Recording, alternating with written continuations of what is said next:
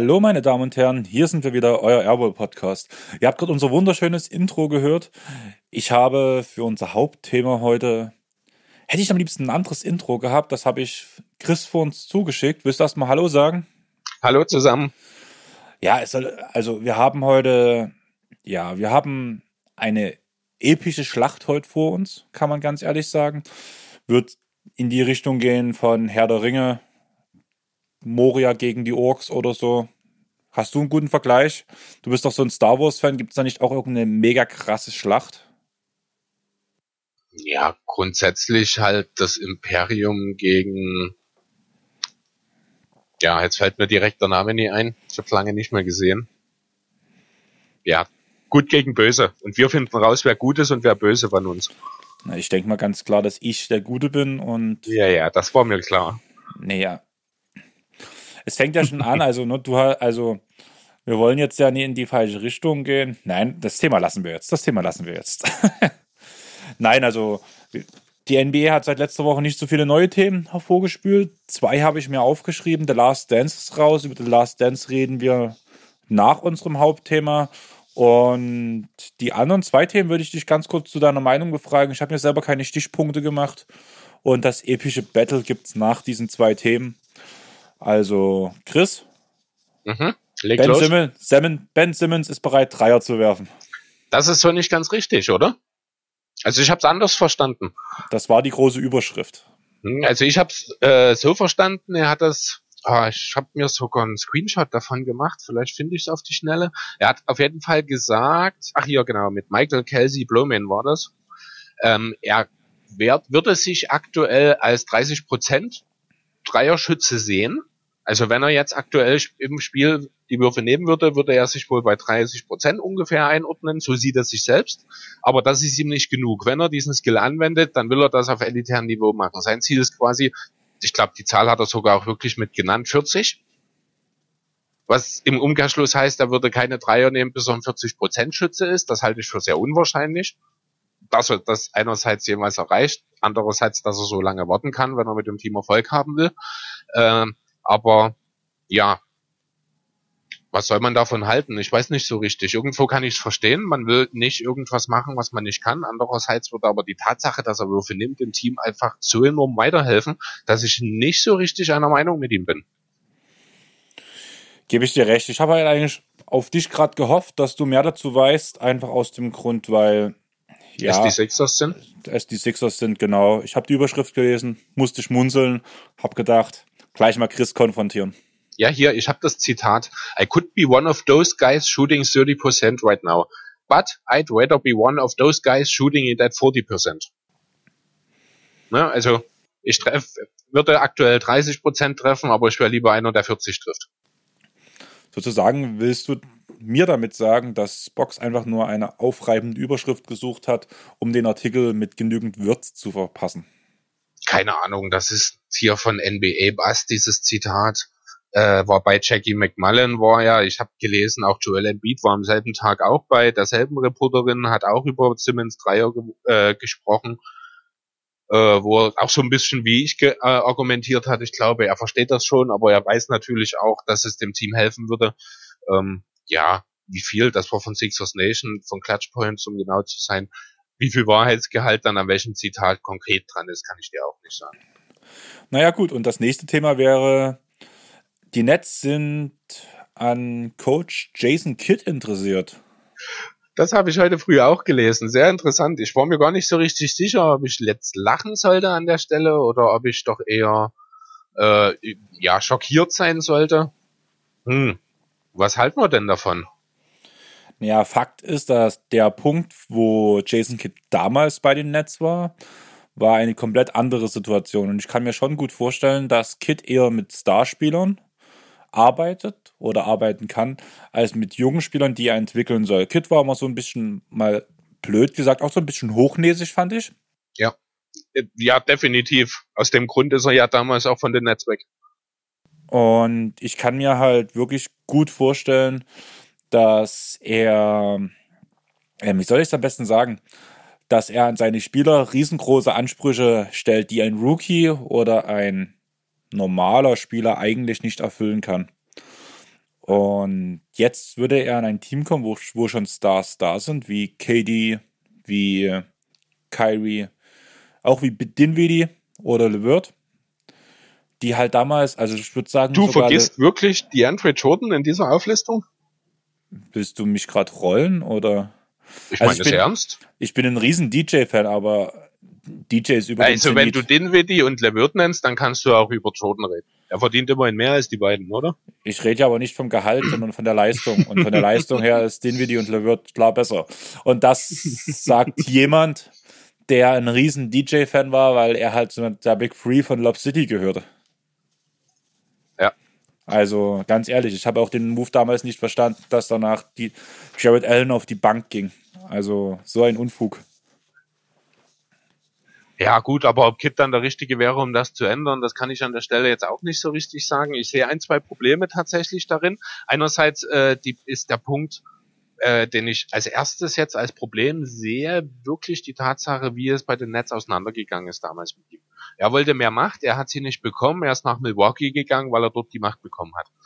Ähm, das ist nach wie vor so ein bisschen Thema. Es gab ja auch im Sommer, als er zu den Lakers gegangen ist, die Gerüchte, er übernimmt den Posten nur, weil er weiß, dass Frank Vogel den Job nicht lange machen wird und er nachrückt. Ja, das, aber ne, keine also, Ahnung. Ich weiß nicht, ob das die Franchise der Nets, so wie sie aktuell noch eben mit Atkinson aufgestellt ist, ob die so einen machthungrigen Coach wie Kit bisher in meinen Augen zumindest erschienen ist, ob das auf lange Sicht funktionieren kann. Ich bin mir sicher, er funktioniert rein spielerisch als Coach äh, mit Stars gut. Also dahingehend ist das Team gut aufgestellt. Ich überlege die ganze Zeit, hat er nicht das Team äh, um Garnett und Pierce noch bei den Nets gecoacht damals? Ich bin mir mega unsicher, aber ich glaube, das war das Jahr danach, wo die danach schon weg waren. Aber sicher bin ich mir nicht. Ich schau gerade mal, also 2013, 2014 war das Jahr, in dem er die Nets getrainiert hat. Ja, bereits kurz nach der Verpflichtung von Kit kam Kevin Garnett, Paul Pierce und Jason Terry. Also das war das eine Jahr. Äh, man hat gerade sich das Team zusammenge getradet und kurz davor ist Kid als Head Coach verpflichtet worden. Also er kann mit Stars. Es gab ja jetzt auch, ich würde behaupten wollen, mit Pierce, Garnett und Co. jetzt nicht unbedingt Probleme meines Erachtens nach. Die sind gut ausgekommen. Ich denke, Kid ist ein sich Typ, der die Spieler erreicht. Wenn er nicht gerade wie zuletzt in Milwaukee mit seiner komischen Defense-Geschichten da oder mit seinem Flaschen umtreten, äh, wenn er nicht gerade da negative Schlagzeilen rutscht, denke ich, kann das schon funktionieren, wenn er denn sich einordnet in die Franchise. Ja, das auf jeden Fall. Aber die Frage ist halt einfach, ich kann mir halt auch wirklich gut vorstellen, auch wenn es jetzt komisch klingt, das könnte so die ähnliche Rolle wie Vogel bei den Lakers hat sein, weil ich mir schon gut vorstellen kann, dass KD und Kyrie beide relativ viel mitzu mitreden wollen und dass auch aus diesem Grund so ein bisschen mit Kid geredet wird, weil es ja bei den Lakers sehr gut funktioniert, auch im Punkto Teamchemie weshalb ich mir gut vorstellen kann, dass sie sich den deswegen vielleicht angucken, weil die eine ähnliche Dynamik entwickeln wollen wie die Lakers. Ja, gut, dann ist natürlich die Frage, ob das nicht alles auch womöglich ein Schnellschuss ist. Na, klar läuft's bei den Lakers gerade gut und das hat sicher auch mit der Teamchemie zu tun. Andererseits wäre die Chemie wahrscheinlich nicht so gut, hätte man zehn Siege weniger eingefahren. Ähm, und wie viel Einfluss Kit dann tatsächlich darauf hat, das kann, können wir auch nicht wirklich beurteilen. Ähm, das würde wir, wenn das die Grundlage dieser, dieses Interesses ist, würde mir das ein bisschen als Schnellschuss vorkommen. Äh, es wurden ja noch andere Namen, die äh, auch bei Spox mit genannt wurden in dem Zusammenhang. Jeffrey Gandhi, äh, Taiwan Lu und auch Mark Jackson waren hier genannt, unter anderem. Tai Lu ist ja schon lange im Gespräch, einfach aufgrund von der ehemaligen Cleveland-Zeit von Kyrie. Ja, genau, die scheinen ja auch gut miteinander ausgekommen zu sein. Das ist halt, auf jeden Fall ein Coach, der sich seinen Stars, so scheint es jedenfalls, so intern unterordnet, auch wenn das nach außen nicht so kommt. Das ist andererseits war es halt auch wieder ein Team um LeBron, das so gecoacht hat. Also wie viel ist das alles wert? Ah, schwierig abzuschätzen alles. Bei Mark Jackson habe ich kurz überlegt, aber ich denke, er wäre auch der falsche Mann für die Nets. Tu mich kurz aufklären. Ich stehe bei dem Namen Mark Jackson irgendwie Mark Jackson, auf Mark Jackson war der Vorgänger von Steve Kerr bei den Warriors. Aber warum soll dann die Geschichte so lustig sein? in Bezug auf die Nets, weil ich habe ein Interview gehört oder in einem Podcast gehört, dass das ja schon fast eine Farce wäre, Mark Jackson zu engagieren. Keine Ahnung, ich weiß nicht genau. Vielleicht hat er mal gespielt dort oder ich schau gerade mal nach. Das kann ich dir nicht sagen, aber irgendwie ja, er hat mal ein Jahr bei den Nets gespielt, von 2005 bis 2006. Äh, wurde dort kurz vor der Deadline zu den Hornets geschickt. Ja, keine Ahnung. Ist von den, also das war, die Nets sind für ihn nur eine Durchgangsstation gewesen. Vielleicht gab es da irgendwas, das steht jetzt hier nicht dabei. Ich habe nur auf die Schnelle mal geschaut. Ich denke, er ist einfach als äh, Trainertyp letztlich na, vielleicht der falsche zum falschen Zeitpunkt dort. Das hat man bei den Warriors so ein bisschen gesehen. Er hat ja, ich bin ja der Meinung, ähm, dass ein die Grundlage für den Erfolg, den die Warriors unter Kür gelegt haben, die ist zu großen Teilen wirklich von Mark Jackson abhängig, der dort wirklich die Grundlagen gelegt hat, der die defensiven Schemen angelegt hat, die eben dann die Warriors so erfolgreich gemacht haben. Kür hat es natürlich weiterentwickelt, aber ich denke, ohne Jacksons Vorarbeit hätten die Warriors vielleicht doch keine drei Titel geholt. Das kann ich mir gut vorstellen. Genau, aber das ist eben auch gerade der Punkt. Er war halt in der Lage, diese Grundlagen zu legen, aber er hat diesen Schritt, den Kurt dann gemacht hat, den konnte Jackson eben nicht leisten. Deswegen haben sich die Warriors auch damals von ihm getrennt und ja, die Nets suchen eigentlich genau den Coach, der diesen Schritt wagen kann, der das schafft. Und deswegen glaube ich, dass Jackson dort vielleicht an der Stelle wirklich der falsche wäre ja, vielleicht, wie gesagt, also rein mit dem Team würde Kid ein gutes Matchup abgeben, finde ich. Ob das mit der Organisation funktioniert, das ist, bleibt abzuwarten. Ansonsten, mein Favorit ist, ich glaube, Tyron Lue. Ja, das denke ich auch. Genau, in dem Zusammenhang, es war ja auch vermeldet worden, dass es definitiv keine äh, Entscheidung vor Ende der Saison geben wird. Das spricht auf jeden Fall mal dafür, dass das primäre Interesse an jemanden äh, auf jemanden liegt, der noch einen gültigen Vertrag hat. Das trifft sowohl als Kid als auch auf Lou zu. Ja, mal schauen. Weißt du, wie lange der Vertrag von Kid läuft? Ich glaube auch bis zum Ende der Saison. Okay, ich, da war ich mir halt echt unsicher. Ja, ist genau wissen tue ich es auch nicht sehen, ob man das auf die Schnelle noch finden. Aber ich denke, das wird auch so ein Einjahresdeal sein und dann einfach schauen oder mit einer Option rauszukommen. Ich denke, da ist Kip dann auch vorsichtig genug, weil er ganz sicher nicht auf Dauer Assistant Coach sein will. Ja, aber ich würde sagen, das Thema tun wir jetzt langsam abwürgen, weil unser Hauptthema echt groß werden wird, Leute. Oder was sagst du, Chris? Ja, das könnte durchaus passieren. Wenn wir viel Diskussionsstoff haben, ich mich als den Retter der Welt nach vorne spielen möchte. und die NBA revolutionieren möchte mit einem veralteten Spiel vielleicht sogar, kann man ja sagen bei mir.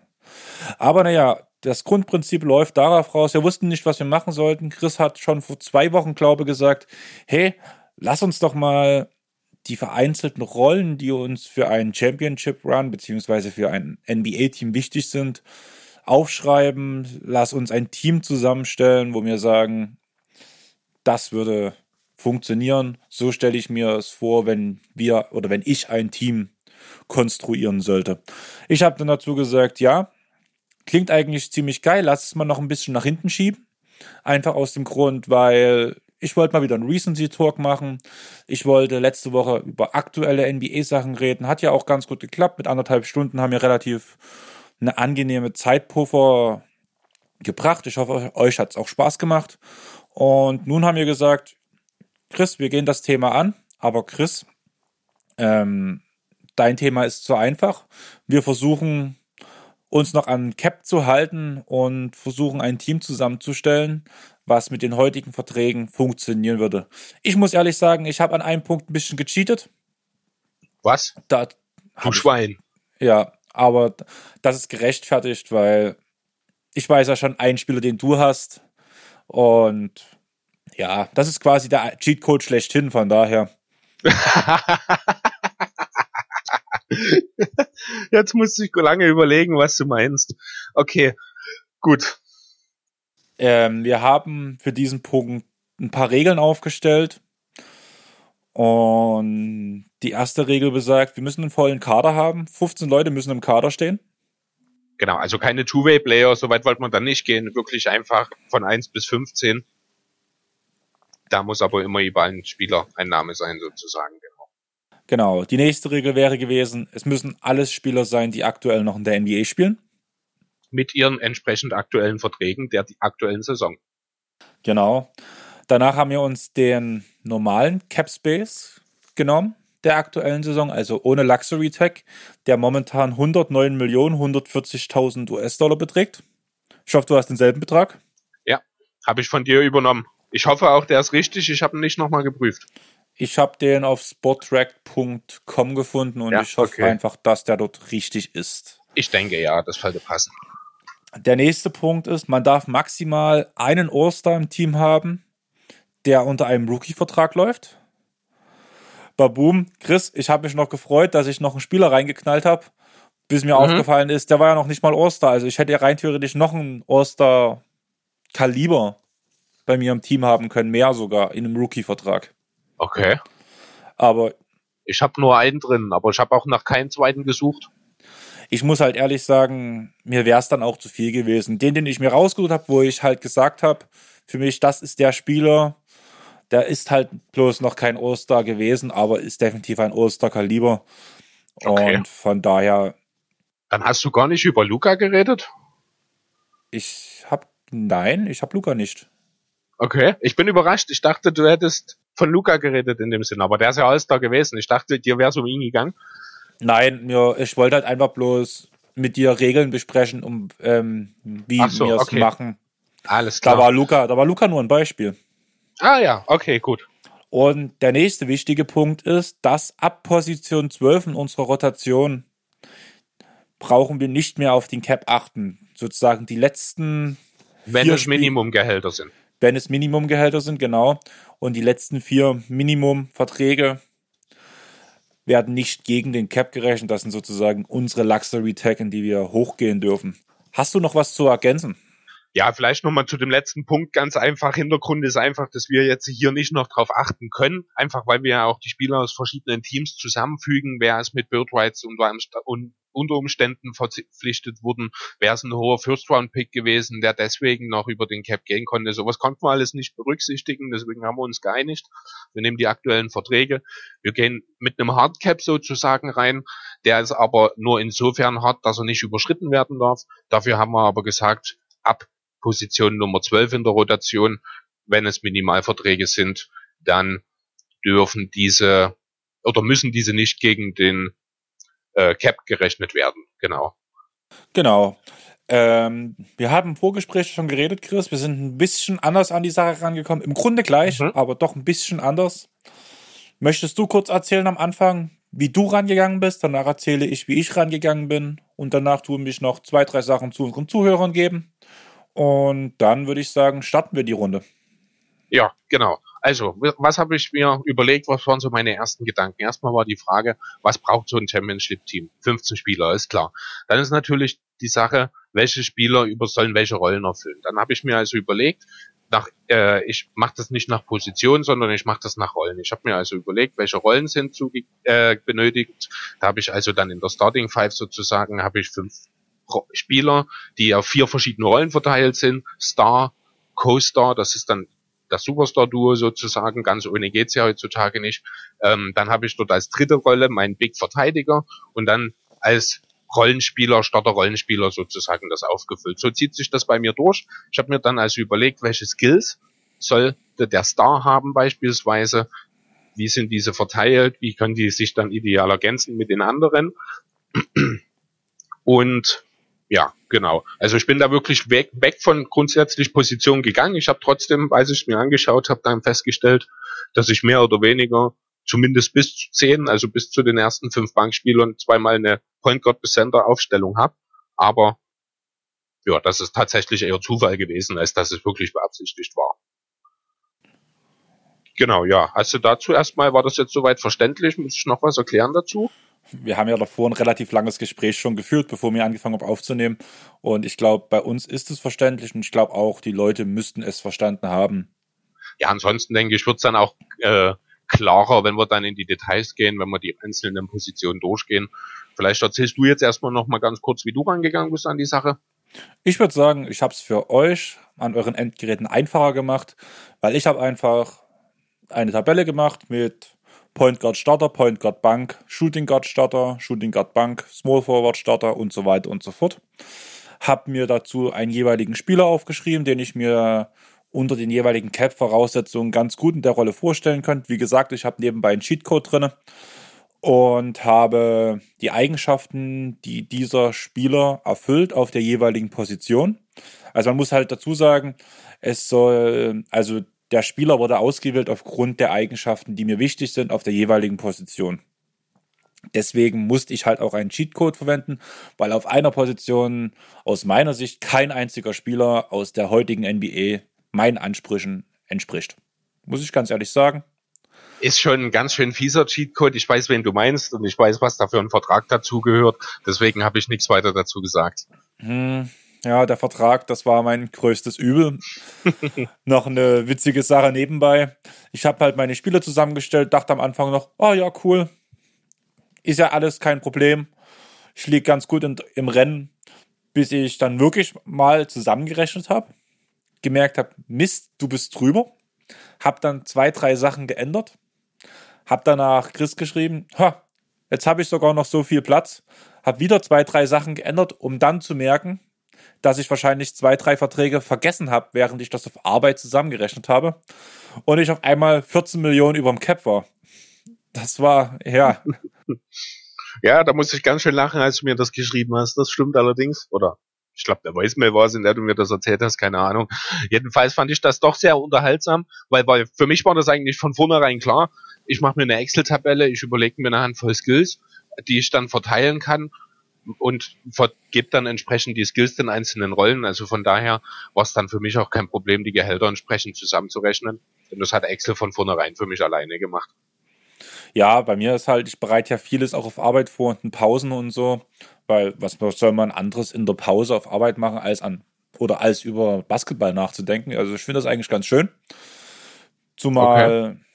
Ja, keine Ahnung, das gibt mir so ein bisschen so diesen Ausschwung. Ich tue auf Arbeit auch gerne Podcasts hören, wie wir das Thema hatten wir ja schon relativ oft. Da sind auch größtenteils Basketball-Podcasts dabei.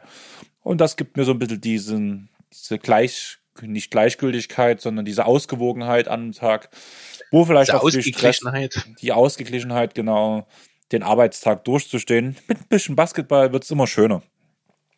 Und dadurch musste ich dann aber immer zwischen Taschenrechner und den Beträgen hin und her klicken. Und da werde ich wahrscheinlich einen vergessen haben.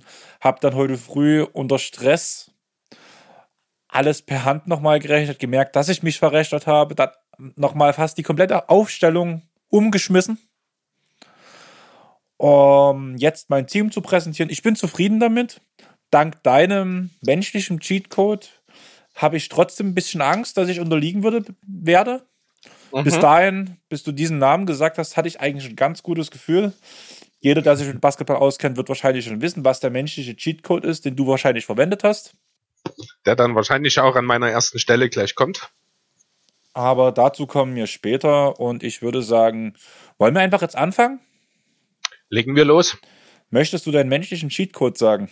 Mein menschlicher Cheatcode. Also ich würde erstmal äh, den Namen noch ein bisschen aufheben und noch ein bisschen Spannung erzeugen und erstmal kurz darüber reden. Also meine erste Position ist natürlich der Star.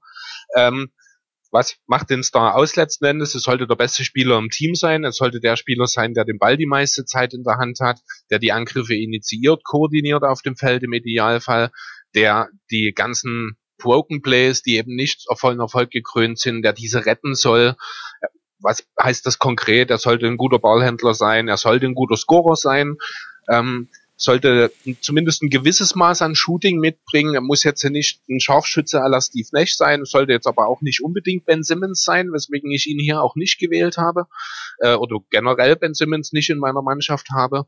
Er sollte grundlegende Defense spielen und er sollte eine Führungsfigur sein. Also wirklich Leadership auch mitbringen. Und ja, wer vereint all diese Fähigkeiten besser als LeBron James. Ja, der menschliche Cheatcode. Bevor ich es vergesse, ich wollte es vor uns eigentlich sagen, holt euch Zettel und Stift. Ihr werdet ja hören oder macht am besten jetzt Pause. Schreibt eure Aufstellung auf, spontan, was ihr denkt, wer auf welcher Position. Und dann hört weiter mit eurem Zettel und vergleicht es mit, eurem, mit unserem Team. Postet eure, euer Team auf Facebook, Instagram und so weiter und sagt, warum euer Team gegen unsere gewonnen hätte. Also das würde ich mega cool finden. Und wenn ihr das wirklich macht, können wir auch ein paar von den Aufstellungen posten, bin ich der Meinung. Aber natürlich. Spätestens an dem Punkt, wo uns eine Mannschaft erreicht, die eine von uns schlagen kann, kommen wir da gar nicht mehr drum herum. Aber auch so bin ich wirklich sehr gespannt, ob ihr da auch ein paar interessante Teams gegen uns aufstellen könnt. Und immer ans Cap denken. Ja, ganz genau. Ja, da sind wir auch schon beim Thema. LeBron James, natürlich nicht ganz billig, 37,4 Millionen hat er bei mir, schlägt er bei mir zu Buche. Damit natürlich der größte Vertrag auch, ist ja insgesamt, ich glaube, an Platz 7, nein, an Platz 6, was die höchst dotierten Vertra Verträge der aktuellen Saison angeht. Ja. Genau. Mehr muss ich, ich glaube, zu LeBron nicht unbedingt sagen.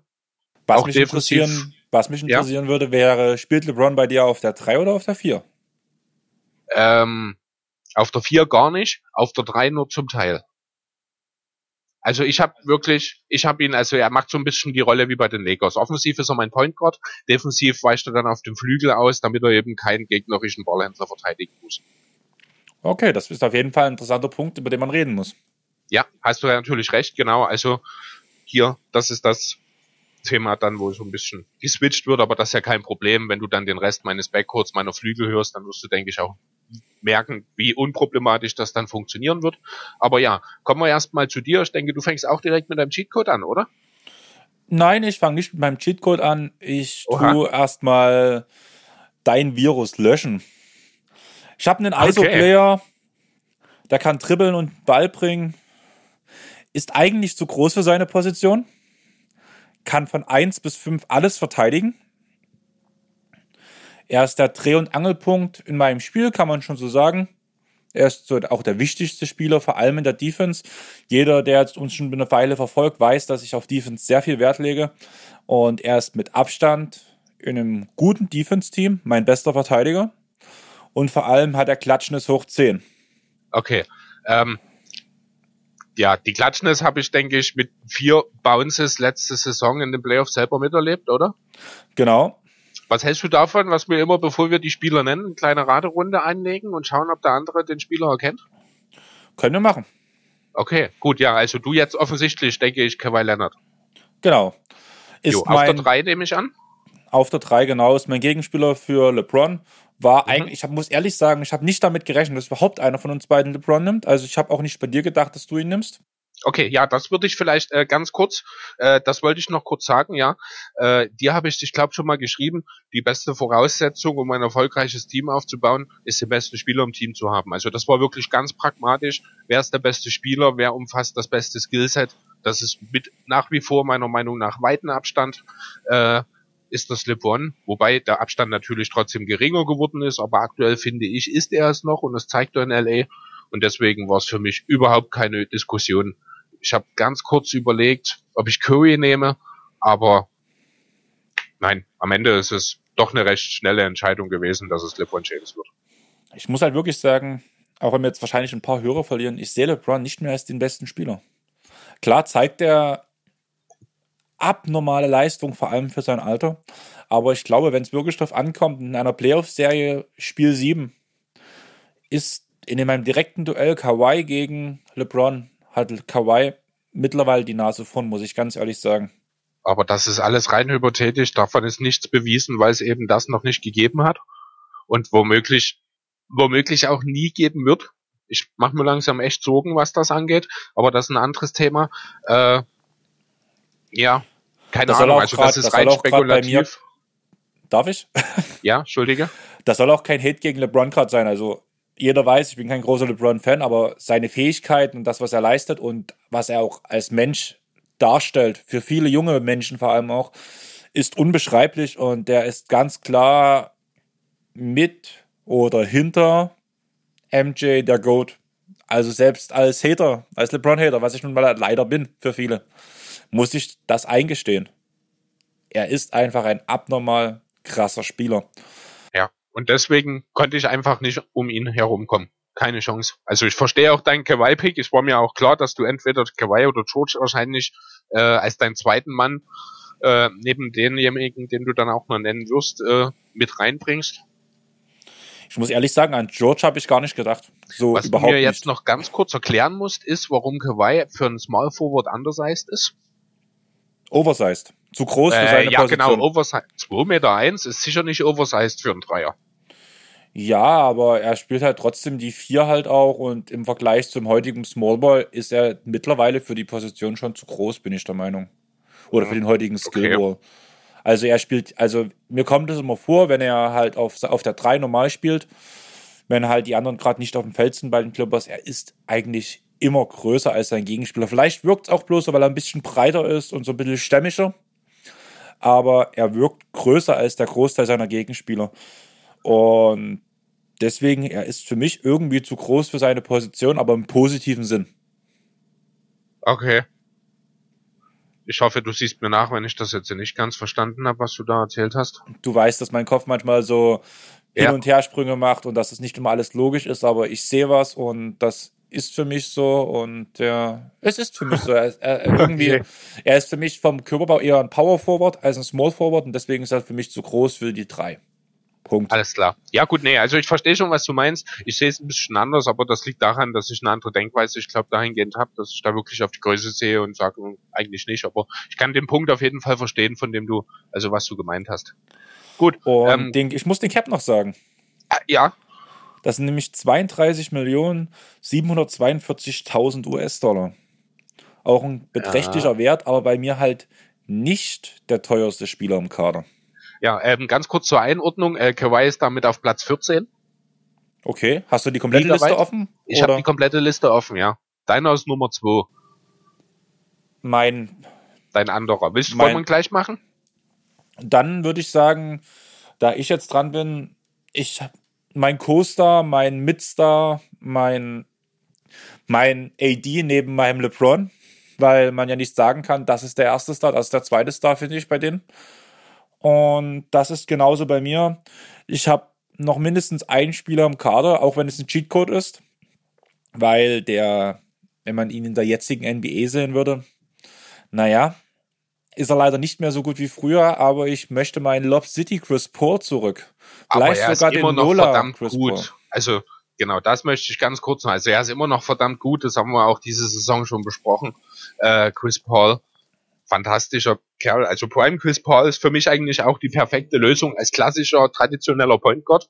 Ich habe mich dann eben deswegen gegen ihn entschieden, weil er so viel verdient in erster Linie und habe mir dann gedacht, dann habe ich zwar mit LeBron jemanden, wo es nur eine Million weniger ist, aber er bringt mir insgesamt mehr Nutzen. Ja, das Ding ist halt einfach, was ich bei Chris Paul halt sehe, ich wusste halt zum einen nicht, wie du den Ballvertrag machst. Ich habe bei dir auch gedacht, ja, Steph Curry wäre auf jeden Fall eine Option und ein Prime Chris Paul kann, bin ich der Meinung, zumindest Stephen Curry ganz, ganz oft ärgern. Vor allem in der Prime Defense. Chris Paul, äh, also für mich ist äh, Chris Paul in seiner Prime ist einer der drei besten Point Guards aller Zeiten. Und wer sind die anderen beiden? Das, da tue ich mich schwer. Da fallen einige Namen, da fällt ein John Stockton, da fällt ein Magic Johnson fallen in dem Zusammenhang. Muss man irgendwie nennen. Äh, Steve Nash, wenn man sich nur auf die Offensive konzentriert, sag ich mal, weil defensiv da nicht viel war. Äh, es gab eine Zeit, in der hätte ich auch Gavin Williams genannt, aber dessen Prime war einfach viel zu kurz. Aber dann muss dann natürlich auch noch ein Steph Curry genannt werden. Genau, ich sehe die, sehe die beiden halt wirklich ungefähr auf einer Höhe. Mir war das halt wichtig, dass mein Point Guard extrem defensiv stark ist und das hat Chris Paul über die ganzen Jahre und auch derzeit immer noch bewiesen, dass er einfach gefühlt ein Röntgenblick hat und alles auf dem Feld durchschaut, egal wie viele große Spieler vor ihm stehen. Ja, das ist echt Wahnsinn. Dass er einen Wurf bringen kann von der Dreierlinie, von der Midrange, von der Freiwurflinie, vom Layup, dass er jeden Wurf eigentlich hochprozentig beherrscht. Vor allem der Prime Chris, also der, wir reden halt wirklich die ganze Zeit vom Prime Chris Paul. Also vielleicht, äh, falls uns jemand hört, der nicht so genau weiß oder äh, was er sich vorstellen soll unter einem Prime Chris Paul. Im Grunde genommen kann man sagen, das ist Chris Paul, wie er jetzt bei den Sander spielt, nur drei bis vier Stufen schneller, athletischer, athletischer und einfach dominanter. Würde es das ungefähr auf den Punkt bringen? Oder geht, geht da etwas unter? Naja, ich sag mal so, guckt euch mal die Top 10 Highlights von Chris Paul seiner Karriere an, wo er zum Beispiel über Dwight Howard dankt. Ich glaube, das trifft es am besten beim Thema Athletik. Ja. Danach in den Top 10 Plays ist ein Konter mit dabei, wo er den Gegner durch die Beine dribbelt, um an ihm vorbeizurennen. Das bringt dir einen Punkt Schnelligkeit. Übersicht einfach mal Lob City Highlights angucken, wie einen LDU-Pass übers gesamte Feld. Chris Paul war abnormal. Chris Paul ist wahrscheinlich auch ähm, von allen noch aktiven Spielern, was das Thema Basketball-IQ angeht, der einzige, der es mit LeBron aufnehmen kann, finde ich. Ja, genau. Und danach habe ich noch als letzten Punkt als Eigenschaft, ich will halt, also wie gesagt, die Eigenschaften, die ich an meinem primären Ballhändler haben möchte, ist halt, dass er defensiv stark ist, gute Übersicht, dass er ein schlauer Spieler ist. Also dieser Basketball-IQ, den du schon angesprochen hast, mhm. den vor allem auf der Point Guard-Position auch kein Steph Curry mithalten kann. Ja, richtig. Dass er den Wurf vom Dreier bis zum Layup beherrscht und danach ganz wichtig, dass er ein elitärer Pick-and-Roll und Pick-and-Pop-Spieler ist. Und das wird bei mir danach auch noch interessant wegen dem Pick-and-Pop. Ja, das habe ich mir. Also ohne Pick-and-Roll geht's ja ohnehin nicht mehr. Das ist ja mittlerweile sowas wie der feste Bestandteil eines jeden Playbooks. Deswegen habe ich da auch schon ein bisschen drauf geachtet, dass ich da fähige Spieler habe. Wir kommen jetzt erstmal zu meinem Nummer 2 Pick sozusagen. Ne? Ich würde noch schnell das Cap wieder sagen, weil das Cap ja ganz interessant ist. Ja, genau, aber nicht weinen darf deswegen. Ja, es sind nämlich 38 Millionen 506.482 US-Dollar. Also heftiger Vertrag. Und wenn man bedenkt, dass er nächstes Jahr 4 Millionen mehr verdient, da wird mir schon übel. Drei also, Millionen sind's. Drei Millionen? Ja, stimmt, das sind ja drei schon Millionen, so. Ja. ja, ja, genau. Es ist einfach heftig, dieser Vertrag, und deswegen hast du mir, glaube ich, auch diesen Prime Chris Paul gut gesprochen, einfach aus dem Grund, weil. Ja, weil, wie gesagt, also ich kann es halt auch absolut nachvollziehen. So, ja, gut, dann kommen wir zu einem Spieler meiner Nummer zwei, meinem Co-Star neben LeBron sozusagen äh, ein Spieler, der ja nicht unbedingt von Teamerfolg im letzten Jahr oder ja in den letzten zwei Jahren, drei Jahren äh, gesegnet war, muss man sagen, hat's jetzt zum zweiten Mal geschafft, All-Star zu werden in der vergangenen Saison. Nee, warte kurz. Nee, erst dieses Jahr ist er kein All-Star geworden, aber in den beiden Jahren davor. Äh, Hintergrund war wahrscheinlich das schwache Spiel. Äh, ist ein Shooting Guard bei mir jetzt an der Stelle. Hast du schon eine Ahnung, auf wen ich hinaus wollte? Spielt im Osten? Im Osten? Nein, keine Ahnung. Ich bin noch gerade, ich versuche gerade meinen Kopf zu ordnen, weil ich meine nächste Position gerade durchgelesen habe, wo du angefangen hast zu reden. So hörst du mir also zu. Ich habe schon zugehört. Ähm, du hast dich yeah. verquatscht, das habe ich vor allem mitbekommen. Okay, ja, also mein zweiter Spieler als Co-Star sozusagen neben LeBron. Erstmal kurz, also was habe ich mir überlegt, was soll der sein? Er sollte grundsätzlich, sollte er als Co-Star ein ähnliches Profil mitbringen wie der Star. Äh, vereinzelte Skills natürlich vielleicht nicht auf dem ganz elitären Level, gerade was das Playmaking angeht, habe ich da Abstriche dann gesehen. Er sollte ein guter Schütze sein, er sollte scoren können, sollte trotz allem in der Lage sein, auch zumindest äh, ansatzweise für seine Mitspieler zu kreieren ähm, ja, sollte einfach den Star komplementieren, im Idealfall dessen Lücken, sofern welche vorhanden sind, noch ergänzen. Und ich bin dann eben zu dem Punkt gekommen, wo ich mir gesagt habe, mein zweiter Star oder ja, mein zweiter Spieler dann entsprechend auch in meinem Team ist Bradley Beal. Aber da hast du mir gerade nicht viele Möglichkeiten gegeben, den Spieler zu erkennen, muss ich ganz ehrlich sagen. Nur mit einer Osternominierung kommst du da nicht weit. Es ist wenig Teamerfolg, Shooting Guard, spielt im Osten, also ja, so viel zum Thema Zuhören. Also, das habe ich ja alles gehört, aber Aha, zum, einen muss, zum einen muss ich ehrlich sagen, ich habe mit null, also obwohl du hast mir ja schon im Vorgespräch, wo wir so ein bisschen hin und her geredet haben, hast du mir ja schon verraten, dass du eine Kombination aus Biel und LeBron machst. Aber das habe ich schon wieder verdrängt. Und ich habe gerade mit null, also mit keinem Gedanken an Bradley Beal gedacht. Ich hatte gerade so sämtliche Point Guards nicht so, nee, scheiße, ist ein Point Guard, nee, scheiße, ist ein Point Guard, nee, scheiße, ist ein Point Guard. Was für Shooting Guard gibt's eigentlich? okay, jetzt weißt du es. Es gibt mindestens einen. Kannst du mir einen zweiten sagen auf ja, ungefähr diesem Level? Nee, äh, äh, nicht ganz auf, nicht auf dem Level, nein. Nicht auf dem, nicht im Osten. War auf doch, ah nee, der Wilson spielt nicht mehr im Osten. Wird auch nicht ganz das Level erreichen. Meiner Meinung nach jedenfalls. Das war halt bei mir gerade so, ich habe echt gerade darüber nachgedacht, wen gibt es im Osten noch als Shooting Guard? Der Shooting Guard ist tatsächlich, man hätte maximal noch an Jimmy Butler denken können, finde ich. Aber da hast du mich doch letztens zusammengeschissen, dass er als Small Forward gelistet ist. Ja, genau. Ja, ich, ich hätte es ja auch nicht gemacht, aber er würde in diesen Rahmen fallen und vielleicht hätte man auch über Jalen Brown nachgedacht, aber der ist halt noch kein zweifacher All-Star. Genau. Okay, aber was sagst du zu dem Pick? Bradley Beal als Komplementär Co-Star sozusagen von LeBron James?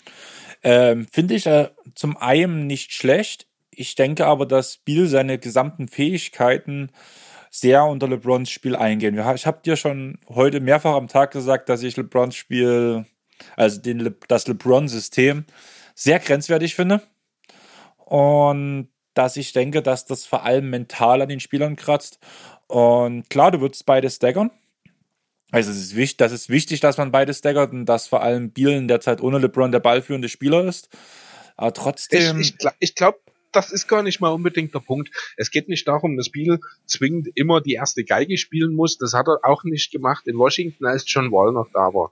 Da war er aber auch noch nicht so gut und hatte noch nicht das Selbstverständnis von hm, jetzt. Ich glaube nicht, dass das der Punkt ist. Ähm, natürlich wird seine Rolle, wenn Wall wieder fit ist, wieder zurückgehen, sofern Biel dann tatsächlich noch in Washington ist.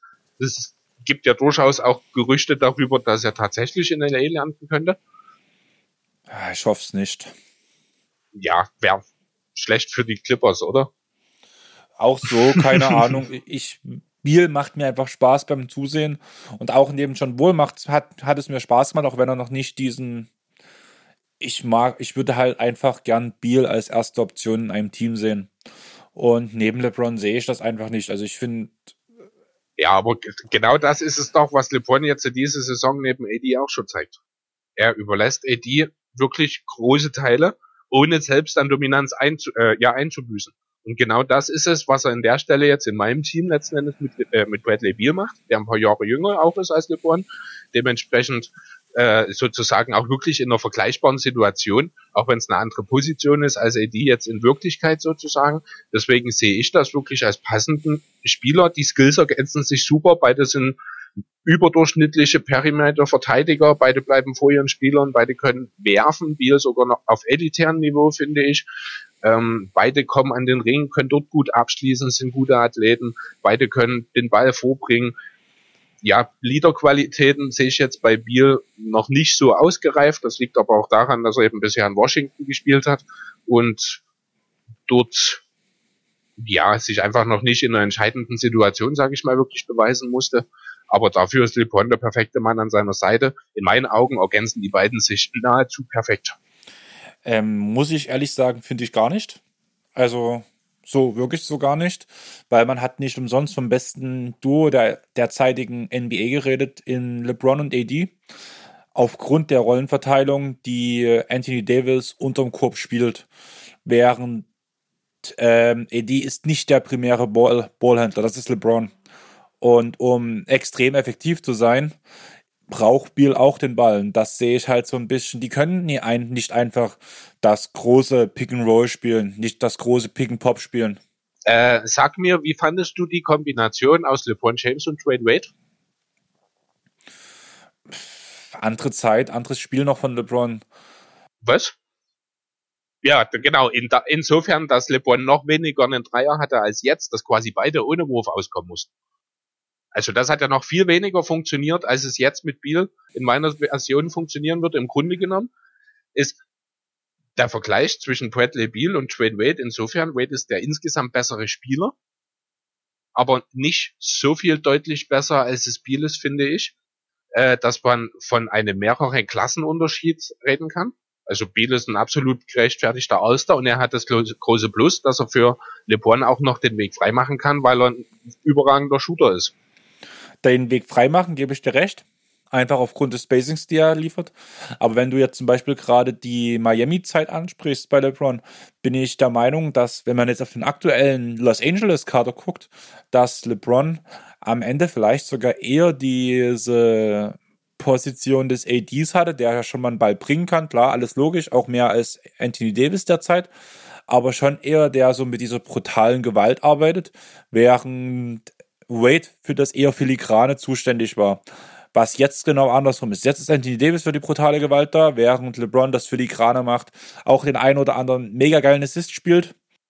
Also ganz ehrlich, wenn ich LeBron in dieser Saison gesehen habe, dann hatte das, also natürlich, LeBron hat immer einen gewissen Style, immer einen gewissen Swag in seinem Spiel, aber der geht immer noch mit wie eine körperliche Dampframme teilweise zum Korb und spielt Bullyball. Also da ist nicht viel mit, der ist jetzt der Filigrane, der kämpft sich durch, der weiß, was er für ein Typ ist und dass ihn niemand wegschubsen kann und genau so macht er seine Punkte. Also teilweise ist das echt Bullyball, was LeBron spielt. Ich habe gesagt, der Filigranere. Das war mir gerade wichtig. Nicht. Naja, gut, aber trotzdem finde ich, dass der Vergleich ein bisschen hinkt. Im Vergleich zu früher, muss ich ganz ehrlich sagen, ist LeBron immer noch eine Macht, ist logisch. Aber im Vergleich, also früher war er noch viel brutaler. Alleine wenn ich an verschiedene Spieler denke, über die er gedankt hat, das war einfach what the fuck. Ja gut, aber das hat er auch diese Saison schon gezeigt, dass er durchaus noch in der Lage ist. Also ich sehe deine Bedenken einfach nicht. Ich kann einfach nicht nachvollziehen, muss ich ganz ehrlich sagen, wo du jetzt hier die Kritik siehst. Für mich ist das wirklich ein idealer Fit. Deswegen gibt's auch diese Gerüchte, weil das viele Experten offensichtlich genauso sehen. Ähm, ich habe überlegt, ob ich True Holiday nehme. Das war so meine Option 2, weil mein Flügelspieler, mein zweiter Mann, das sollte definitiv eine vorne wie hinten Gefahr sein. Ähm, ja, aber am Ende war die individuelle Qualität von Bradley Beal hier ausschlaggebend und ich sehe ihn tatsächlich als perfekten Fit für, die, für LeBron hier. Vielleicht erschließt sich dir ein bisschen mehr, wenn der Rest des Teams zustande kommt. Kann sein. Also ich bloß als Abschluss jetzt noch zu dem Punkt, weil sonst quatschen wir uns, glaube ich, auf den Punkt komplett fest. Ähm, ich bin mir zum einen nicht sicher über, also ich vertraue dir jetzt einfach, aber ich hatte zum einen Biel nicht so als so einen defensiv starken Guard im Kopf. Aber da muss ich auch ehrlich sagen, bin ich mir jetzt auch unsicher, nachdem wie du argumentiert hast. Kann gut sein. Aber ich denke halt einfach, dass Biel in diesen, in dieser Rolle eingehen würde, dass er mehr den Ball braucht und so. Also, das ist einfach eine Gefühlssache. Ich verstehe, warum du diese Kombination ganz gut findest. Aber ich habe irgendwie das Gefühl, du limitierst dann Bradley Beal so sehr, dass das halt sozusagen ein bisschen wie diese ganze Chris Bosch Story damals in Miami gewesen wäre, dass das Beal passier passieren würde damit, wenn er neben LeBron spielen müsste. Was war das Problem für Chris Bosch? Er hat damit zwei Titel gewonnen. Ja, die zwei Titel gewonnen, aber er war nicht diese elitäre Macht, die man eigentlich ja, von ihm erwartet okay. hat in Miami. Ja, dann, dann müssen wir hier, ich glaube, an der Stelle einfach nochmal ganz klar sagen, es geht hier darum, ein Team zu erstellen, das den Titel gewinnen kann wenn ich damit vielleicht ein vereinzelt ein kleines bisschen Ego damit äh, ja ankratze, kann schon verstehen, wenn Bradley Beal hören würde, dass ich ihn als zweiten Star irgendwo sehe, wäre er wahrscheinlich auch genervt, weil er sich als Nummer eins Geige sieht. Ja? Dann ist das eben so. Aber ich bin mir auch sicher, wenn er, wenn es tatsächlich zu einem Trade kommen würde, von Beal jetzt im Sommer, er würde irgendwo hingehen, wo bereits ein Franchise-Player äh, sich etabliert hat. Er geht als zweite Geige irgendwo hin. Wenn es die Lakers sein sollten, tatsächlich sogar als dritte. Ja, also ich denke, das wäre im Biel auch klar. Deswegen, ich sehe hier wirklich auch keine Probleme. Ich finde sogar, dass LeBron die Fähigkeiten von Biel noch maximieren würde, weil er eben mehr Möglichkeiten hat, auch Offball zu spielen, was er neben John Wall in Washington auch schon effektiv gemacht hat. Ja, ich weiß schon noch, was du raus möchtest. Wie gesagt, ich hab, ich hab, hätte halt echt Angst, dass er so ein bisschen wie in die Chris Bosch-Rolle verfällt und eher seine Möglichkeiten geschmälert werden. Aber ja, das, ich sehe ich seh die Chris Bosch-Rolle eben überhaupt nicht negativ. Ne, das ist, Chris Bosch ist das perfekte Beispiel dafür, selbst zurückzustecken für den Teamerfolg. Ja, aber da gab es damals Probleme mit John Wall. Bitte?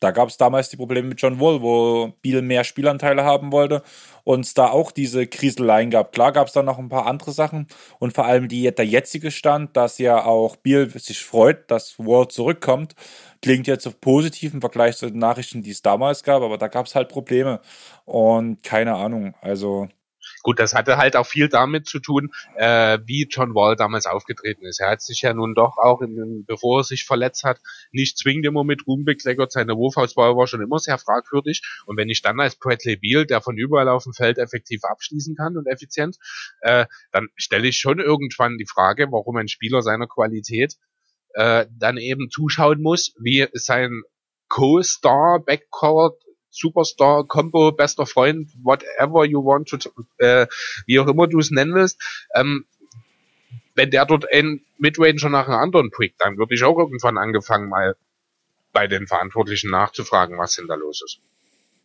Aber Chris, ich würde sagen, wir gucken uns jetzt erstmal das, den restlichen Kader an, weil sonst landen wir heute bei drei Stunden. Und das will ich irgendwie vermeiden. Mach weiter. Jo, meine Nummer drei. Also ich habe jetzt sozusagen meinen primären Ballhändler und ich habe meinen sekundären Ballhändler, die gleichzeitig auch meine primären Scoring-Optionen sind. Was brauche ich jetzt natürlich noch? Ich brauche einen Center, der das Ganze defensiv zusammenhält. Deswegen habe ich hier als Nummer drei sozusagen in der Rolle den Big Verteidiger stehen. Das ist tatsächlich ein Center in meinem Fall, auch wenn er durchaus in der Lage wäre, auch als äh, Power Forward aufzulesen, äh, ja, aufzulaufen. Was soll er mitbringen? Ja? Der Fokus liegt klar auf der Defense. Er soll den Ring beschützen. Er soll Pick and Rolls verteidigen können und dort auch mal vor einem Guard äh, teilweise äh, ja einfach vor ihm bleiben können. Er soll rebounden, er soll ausboxen, alles was dem Team weiterhilft, im Idealfall hier und da mal einen Block abstauben und möglichst viele Würfe am Grob verändern.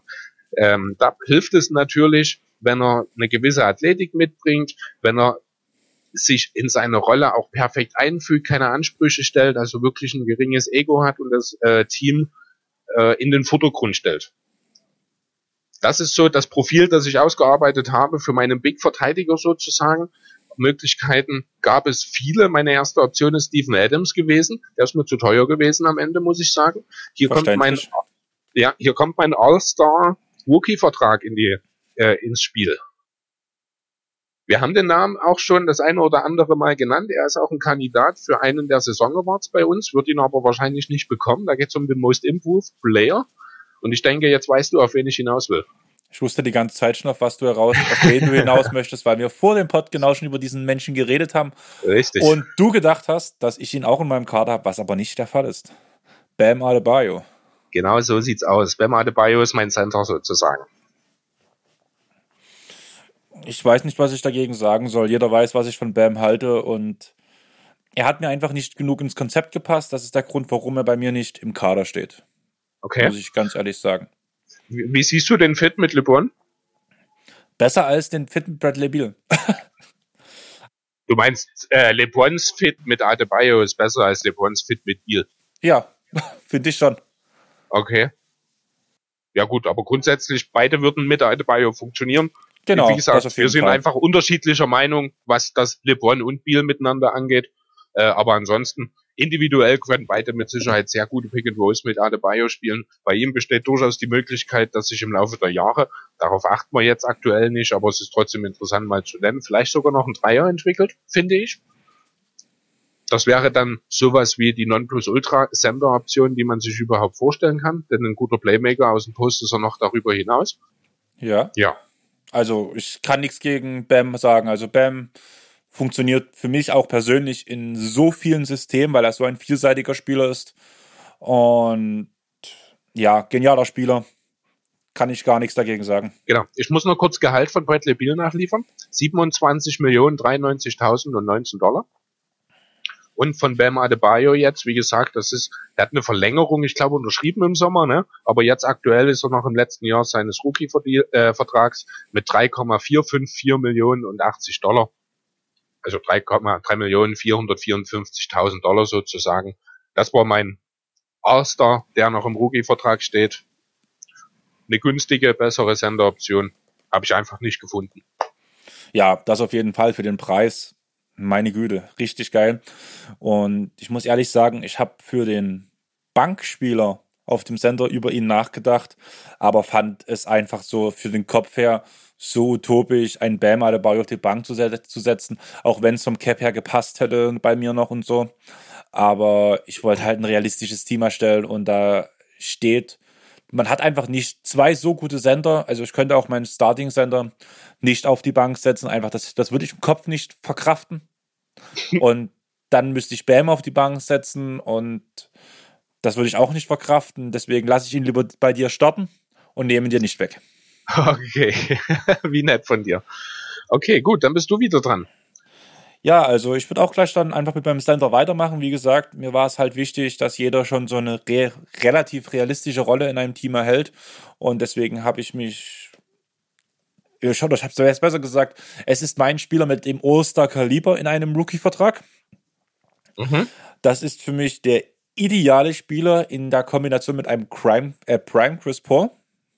Okay. Er ist, Ah, er ist wahrscheinlich nur der viertbeste Verteidiger der Starting Five, vielleicht sogar bloß der fünftbeste, als der schlechteste Verteidiger in meiner Starting Five.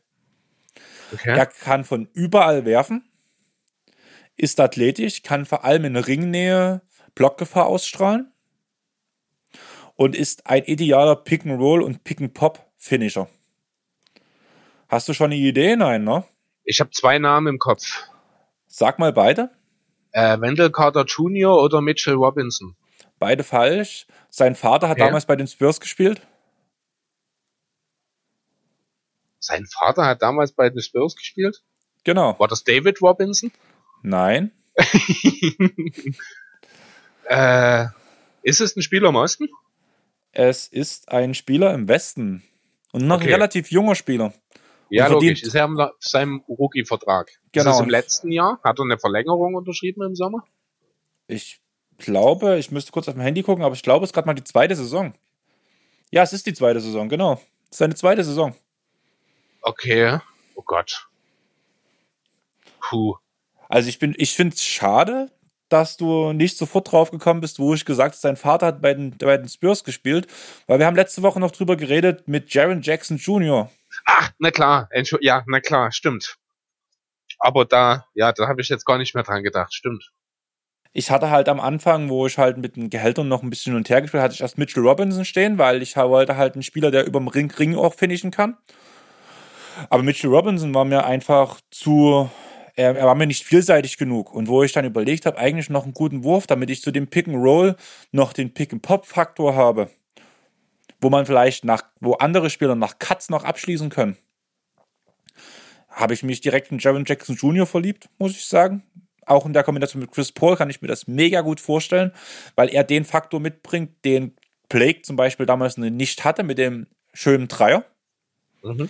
Erst als Center hast du ihn jetzt, ne? Ich habe ihn als Center, genau. Wie gesagt, Verteidigung. Ich habe mir extra noch mal ein paar Videos angeguckt, weil ich mir echt unsicher war, wie gut Jaron Jackson Jr. wirklich in der Verteidigung ist, weil man bei so einem Team wie, äh, bei so einem jungen Team vor allem wie den Memphis Christies, wo ein Spieler so viel Zeit abreißt, nicht wirklich sehen kann anhand der Zahlen, anhand der Statistiken, wie gut er wirklich in der Verteidigung ist. Und da habe ich von, ich halte mir lieber die Augen zu, bis meine Augen strahlen hoch 10, alles gesehen. Also, Highlight-Clips sind halt immer nicht die besten, deswegen habe ich mir Positives und Negatives reingezogen, aber so richtig schlau bin ich auch nicht geworden, weil es von beiden Seiten mehr als genug zu sehen gab. Deswegen sehe ich ihn auch bloß so als meinen vierten oder fünften besten Verteidiger in der Starting Five. Okay, ja, trotzdem ein guter Deal grundsätzlich. Er kann das Pick and Roll spielen. Er macht auch, wenn mal ein Paul oder ein Leonard ins, in die Isolation gehen, macht er das Feld breit. Defensiv mag das okay sein, das kann ich nicht hundertprozentig beurteilen aktuell. Das wirst du besser im Blick haben. Ja, ist ein guter Pick an der Stelle, muss ich sagen. Ist halt noch recht jung, ist, äh, ja, ist kein All-Star, stimmt. Also das würde tatsächlich dir noch die andere Option übrig bleiben, die du dann nicht genutzt hast, hast du gesagt, ne? Genau, einfach aus dem Grund, weil ich finde, das ist schon ein All-Star-Kaliber, Jaron Jackson Jr., aber in dem starken Westen halt, naja. Und deswegen wollte ich einfach auch danach mir nicht noch einen reinzwingen. Ich habe auch über Sabonis nachgedacht zum Beispiel. Und ja, ich wollte halt nicht Okay, ähm, die, Die Gehälter ausnutzen.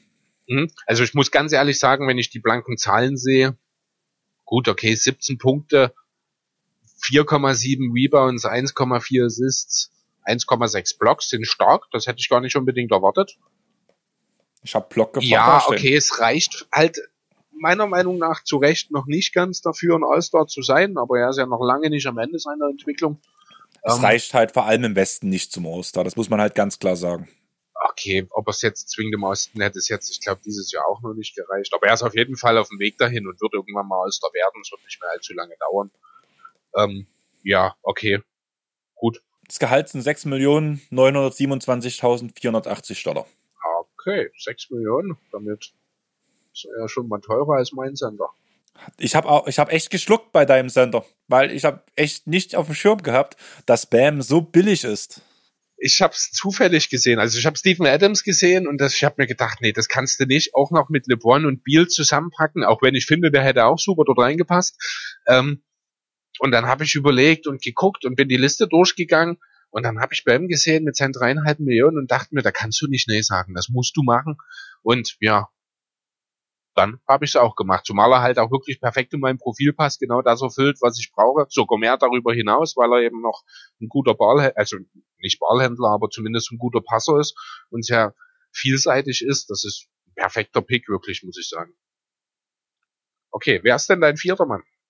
Äh, möchtest du jetzt einfach eine Position von mir oder du willst jetzt schon von der Wichtigkeit her gehen, ne? Also wir gehen jetzt auf den nächstwichtigsten. Rotationsspieler. Also ich habe so, also das kannst du mir selber sagen, aber ja, gerne, klar. Dann gehe ich auf den nächstwichtigsten Positionsspieler. Er hat bei Philly gespielt, ist mittlerweile bei einem anderen Team, ist für Free and D bekannt, auch wenn man ehrlich sagen muss, dass der Dreier diese Saison nicht so gut fällt, aber ich vertraue trotzdem auf den Dreier. Mhm. Er kann den Ball mal weiterleiten, wenn er den in der Offense bekommt und kann die von drei bis fünf alles verteidigen. Hast du schon eine Idee als großer Philly-Fan, wenn ich reden könnte? Er hat in Philly gespielt oder er spielt noch in Philly? Er hatte in Philly gespielt. Wo spielt er jetzt?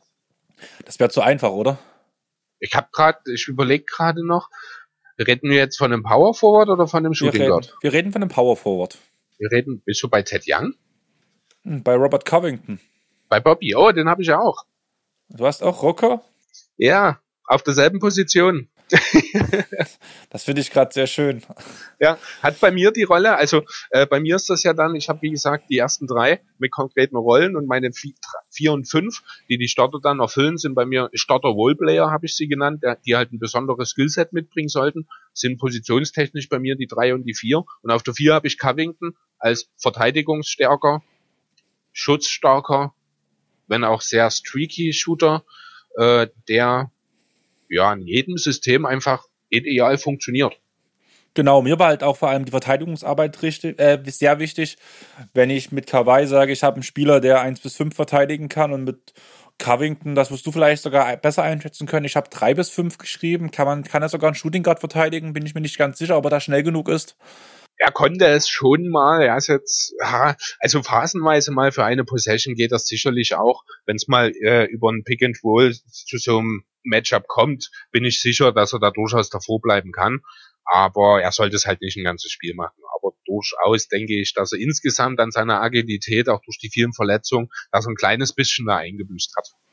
Ja, das kann ich mir halt auch gut vorstellen, aber der Dreier ist diese Saison zwar nicht so gut, aber ich denke, damit wird er sich auf jeden Fall fangen wieder. Und ja, er ist im richtigen Team dafür.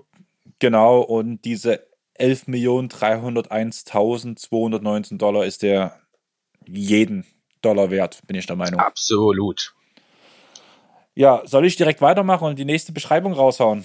Ich bin gespannt. Bei dir fehlt noch ein Shooting Guard, ne? Bei mir fehlt noch ein Shooting Guard, genau. Ja. Ähm, wie gesagt, du gehst, du hast nur an jetzt gedacht. Ich habe an jetzt und ich will eine Dynasty haben. Ich denke auch an die nächsten Jahre, dass es dann so weitergeht. Und deswegen kann man auch immer, solange man danach noch auf den hinteren Positionen gut abgedeckt ist, kann ich mir auch einen Rookie auf dem Shooting Guard Starter leisten. Das schränkt ja schon mal die Auswahl ein. Aha. Ich will eine, eine Dreierkanone haben. Aller Kyle Korver von früher, die, der eigentlich sehr viele Dreier hochjagt, relativ beständig trifft. Mir reicht es auch, wenn er Streaks hat, wenn er ab und zu mal ein paar mehr trifft, ab und zu mal ein paar weniger trifft. Aber der Wurf muss halt passen. Außerdem muss er gut um Blöcke laufen. Ich hatte erst JJ Reddick dastehen. Hat dann mit dem Gehalt halt leider nicht gepasst. Deswegen musste ich auf eine schlechtere Variante zurückgreifen. Und mir war halt vor allem wichtig, dass, wichtig, dass er aus dem Catch and Shoot die meisten Würfe nimmt und dass er halt auch ein guter Curler ist. Hast du schon okay. eine Idee? Ähm, verdient er zufällig 3,64 Millionen? Ja. Ja, dann ist es Tyler Hero. Hast du den auch? Äh, nee, aber es war direkt der erste Name, der mir in den Sinn kam, als du Wookie gesagt hast. Zuerst habe ich äh, erwartet, eigentlich, dass hier jetzt so nach deiner Einladung, dass das so ein bisschen in Richtung Ledwig Hammett läuft. Aber dann hast du gesagt, dass es, dass er noch ein Wookie ist und dann, ja, habe ich noch überlegt, ob es Nun ist oder ob es Hero ist. Ja, das Aber Ding es scheint Hero halt, zu sein. Ich muss halt ganz ehrlich sagen, mir sind bei ganz vielen Rollen viele Clippers-Spieler von jetzt oder von früher eingefallen. Ja, das ist normal, es ging mir auch so. Und ich habe dann halt echt erstmal, also ich habe mir den immer aufgeschrieben, ich hatte auch Shemet dastehen am Anfang, also so als kleine Randnotiz. aber habe dann halt abgewogen, wie was passt und wollte dann auch nicht Chemet nehmen, einfach weil keine Ahnung, ob es vielleicht zu sehr Fanbrille gewesen wäre. Auch dich kann ich da nicht jetzt, kann ich jetzt nicht objektiv danach fragen, ob es Fanbrille ist, weil du bist auch ein Riesenfan von Shemet. Ist richtig. Ich habe ihn aber auch nicht in meinem Team. Und das war mir halt so ein bisschen so, nein, ich lasse es lieber. Okay, ja, aber Tyler Hero kann ich verstehen. Ähm, er bringt dir halt eine Lücke in, in der Defensive mit. Ja, genau, das war halt die Sache, weswegen ich halt vor uns bei Jaron Jackson gesagt habe, ich bin mir nicht sicher, ob er der viert oder fünf schlechteste Verteidiger im Team sein wird, weil auch Harrow schon in gewissen Stints halt auf dem Shooting Guard verteidigen kann. Das war halt auch der Grund, warum ich ähm, Shemet rausgenommen habe, weil ich schon denke, dass Harrow der bessere Verteidiger ist als Shemet. Der bessere wahrscheinlich schon, ja, da gebe ich dir recht. Aber ich glaube, er ist halt auch physisch einfach doch ein Stück weit eingeschränkt. Er ist nicht der schnellste, würde ich behaupten wollen. Aber schlauer, finde ich. Er Gerade bewegt, er bewegt sich schlau. Hm. Okay, ähm, ich würde jetzt einfach erstmal, oder willst du noch was zu Tyler Hero sagen? Ich kann den Pick durchaus verstehen.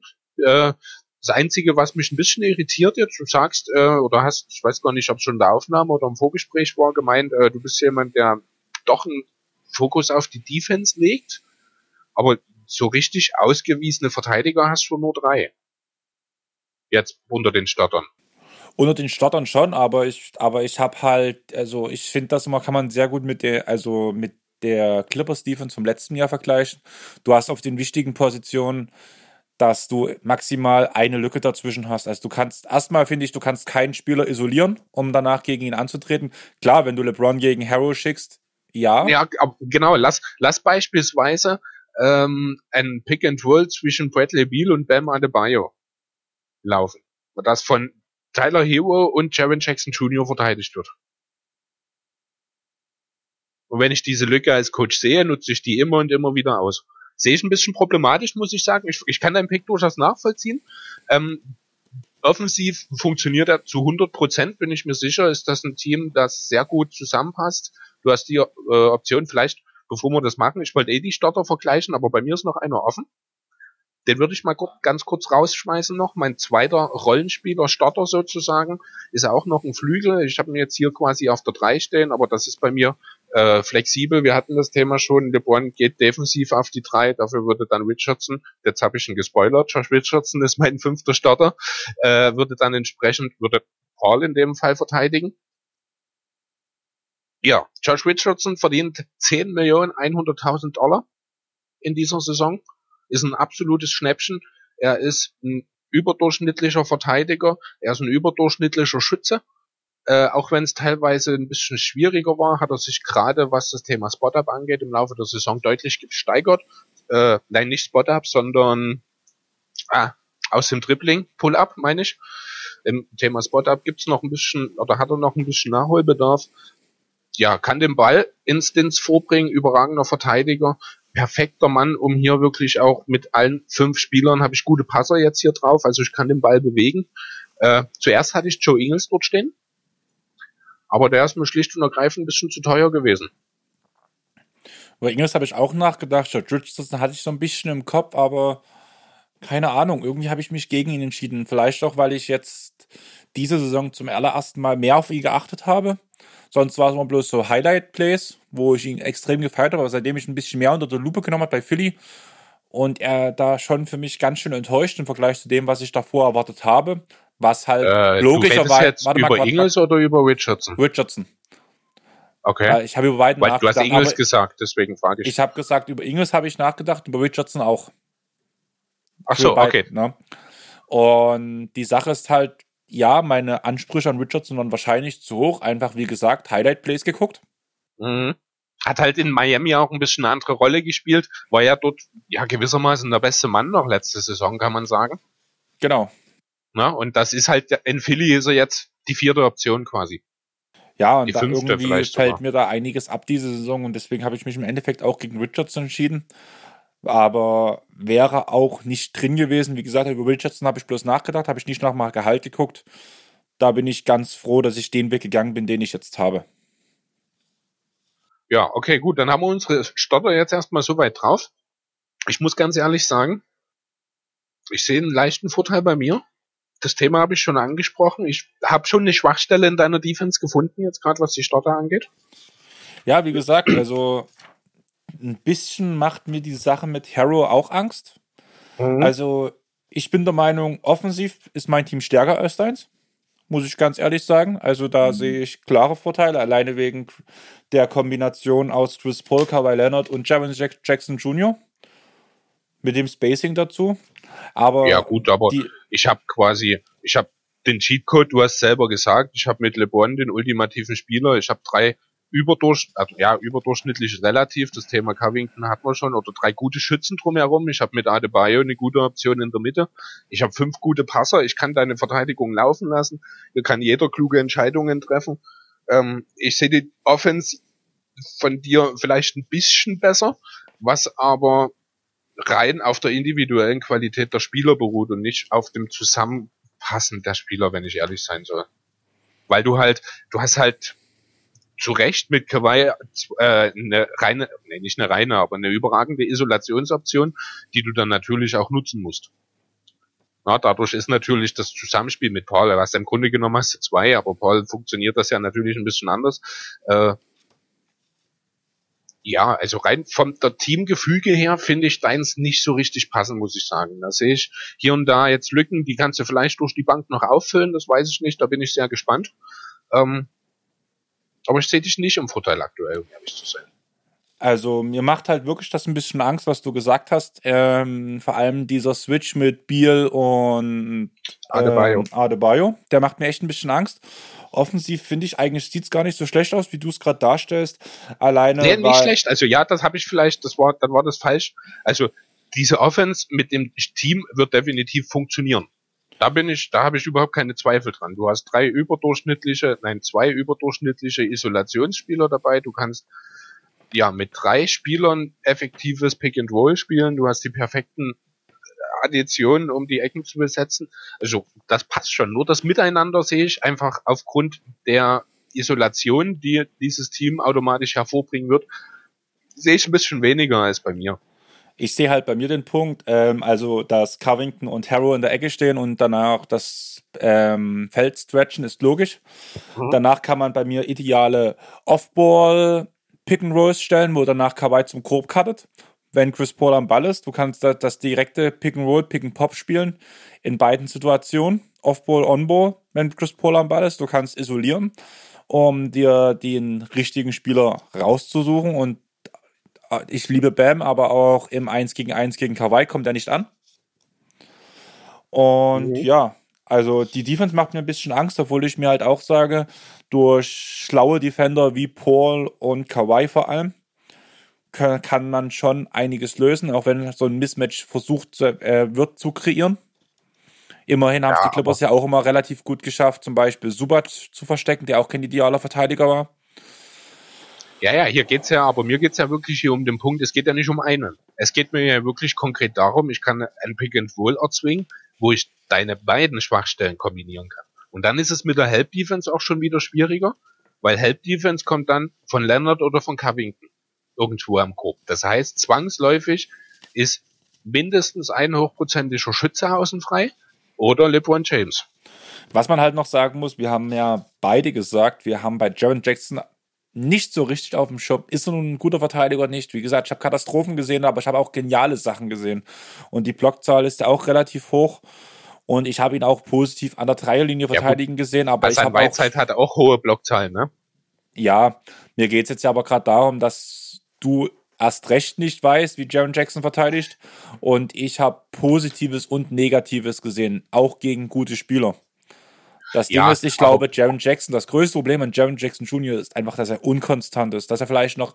Richtig, kleine dass er noch jung ist. Und das ist genau das, das ist halt das, was mich hier, du hast, ich kann schon verstehen, warum du das Team so aufbaust, ne? Aber ich hab halt wirklich, wenn du das jetzt vergleichst, du hast zwei Spieler drin, die in Rookie-Verträgen sind, die beide irgendwann mal mindestens hochwertige Rollenspieler beziehungsweise Stars werden. Also bei Hero sehe ich jetzt nicht das ganz große Starpotenzial, aber der wird definitiv für über Jahre seine Rolle in der Liga finden. Ähm, wo ich halt wirklich voll auf die Erfahrung gesetzt habe, ohne dabei ein altes Team zusammenzustellen an der Stelle. Ich glaube, der einzige über 30 ist geboren. Biel ist 27, ich glaube, Richardson noch nicht mal. Covington müsste, könnte 30 sein. Adebayo ist was, 24? 25, glaube Adebayo. 25, ne? Also das ist jetzt auch trotzdem ein erfahrenes Team, das trotzdem noch jung ist. Aber halt auch schon einiges gesehen hat, weißt du? Irgendwie, also ich verstehe, was du raus wolltest, aber für den Erfolg jetzt würde mir meine Starting Five einfach viel mehr Sicherheit geben. Wie gesagt, ich habe so ein bisschen in die Richtung Dynasty gedacht. Aber. Ja, gut, wird jetzt an der Stelle bei mir jetzt noch nicht unbedingt eingeschränkt, finde ich. Vielleicht durch LeBron, aber das ist, ja, das weiß keiner so genau. Das kann auch noch ja, 20 Jahre gut gehen. Ja, 20 Jahre vielleicht nicht, aber noch zwei, drei Jahre auf jeden Fall. Ja, okay. Wie gesagt, ähm, ich, ja, denke, ich musste halt echt mit den Gehältern ein bisschen drauf gucken. Einfach weil ich wollte Chris Paul, ich habe Chris Paul genommen, aber habe mir damit selber ins Bein auch ein bisschen geschossen. Mhm. Aber beabsichtigt. Also ich finde halt Chris Paul in der Prime, der ist das Geld halt auch wert. Naja, du hast halt noch dann den zweiten mit Kawhi, du hast halt zwei große Verträge drin. Ich gucke genau. gerade noch mal, äh, wo ist er, Kawhi Leonard? sind 32 Millionen gewesen mit den 38. Du hast halt 80 Millionen hier schon mal verbraten in die beiden, ne? Nee, nicht 80, 70, Entschuldigung. 70, genau. Ne? Ich habe mit meinem Superstar-Duo natürlich jetzt auch kein Zuckerschlecken, 37 und 27, das sind 64 Millionen, aber ich habe halt hier an der Stelle auch schon mal 6 Millionen dir gegenüber eingespart. Genau, das ist das Geld, was ich danach an Harrow sparen musste, muss ich ja ganz ehrlich ja, sagen. Das genau. ist ja genau. das Geld, was ich nicht investiert, äh, warum ich mir Harrow geholt habe und keinen besseren Spieler. Aber ja, Gut. Wollen wir ja, nochmal ähm, unsere kompletten Starter nochmal. Na gut, wir haben ja eigentlich genug drüber geredet und die Leute müssten ja denke, mitbekommen haben. Jo. Ich würde jetzt direkt mal mit dem, äh, ja, mit meiner nächsten Rolle sozusagen weitermachen. Wir sind jetzt auf der Bank angelangt. Ich würde jetzt auch zwei Rollen oder zwei Spieler sozusagen zusammenfassen. Das ist mein Sixth Man. Ähm, ja, und genau dort habe ich mich dann tatsächlich ein bisschen an den Clippers orientiert, weil ich habe mir zwei Sixth Men sozusagen ausgedacht. Der eine ist sozusagen dann der Sixth Man als Guard, der den Ballvortrag übernimmt und der andere ist so der Big Man Six, oder der Sixth Man Big, die beide zusammen das Lou Williams, Montrezl Harrell Phänomen, äh, ja, gegnerische Bankverteidiger einfach alt aussehen lassen. An Lou Williams habe ich festgehalten. Das hat einerseits mit meiner persönlichen Vorliebe für Lou Williams zu tun, andererseits, andererseits damit, dass er unbestritten der vielleicht beste Sixth Man der NBA-Geschichte ist? Ähm, kurz Stopp, du wolltest eigentlich die Spieler erklären. Ja, oder? ich merk's gerade. Und mein Shooting Guard Sixth Man ist Lou Williams. Jo, willkommen im Club. Musste ja einfach sein. Ja, hat, wundert mich auch nicht, bin ich überhaupt nicht überrascht. Ich gucke jetzt gerade mal, ist es bei mir der Shooting Guard? Ist es ja, bei mir wird er eher als ja, ja, doch, kann man als Shooting Guard oder Point Guard bei mir hinschreiben. Ich habe noch einen zweiten Guard, bei dem kann man dasselbe dann schreiben. Ich schreibe mir jetzt als Point Guard auf. Du Williams. Jo, und dann habe ich ja gesagt, ich brauche noch einen zweiten Mann dazu. Das soll ein Big Man sein. Hier habe ich mich für einen Spieler entschieden, der ist Center. Der hat Anfang der Saison noch gestartet, wurde dann aber zugunsten eines Routiniers, Routiniers auf die Bank versetzt im Laufe der Saison von einem Coach, der das gar nicht machen wollte. DJ? Überlegt nochmal, ob DJ vielleicht am Anfang der Saison noch von der Bank kam und genau so, das Jared Gegenteil Allen, dessen, Jared was ich Allen, beschrieben habe, ist. Jared Allen. genau, Jared Allen. Also meine, meine äh, Lou Williams, Montrezl Harrell Kombination ist sozusagen Lou Williams und Jared Allen. Würde natürlich ein bisschen anders funktionieren. Das Skillset von Allen ist nicht zwingend mit dem von äh, Montrezl Harrell zu vergleichen, aber Pick and Rolls können die zusammenspielen. Äh, Allen ist der bisschen bessere Rim Protector, ohne dass er jetzt defensiv insgesamt unbedingt ein besserer Spieler als Harrell ist. Hätte nicht gedacht, dass ich das mal sage, zumindest nicht vor einem Jahr. Aber ich habe dir's gesagt. Ja, ja, und ich habe das durchaus zu schätzen gewusst, aber er war mir zu teuer. Also ich hätte tatsächlich gern beide genommen, aber Harrell ist mir zu teuer gewesen. Ähm, ja, ging mir ähnlich, muss ich sagen. Ich habe einen Spieler, über den wir schon mal geredet haben, ganz kurz und knapp, weil dir der Name einfach nichts gesagt hat. Mhm.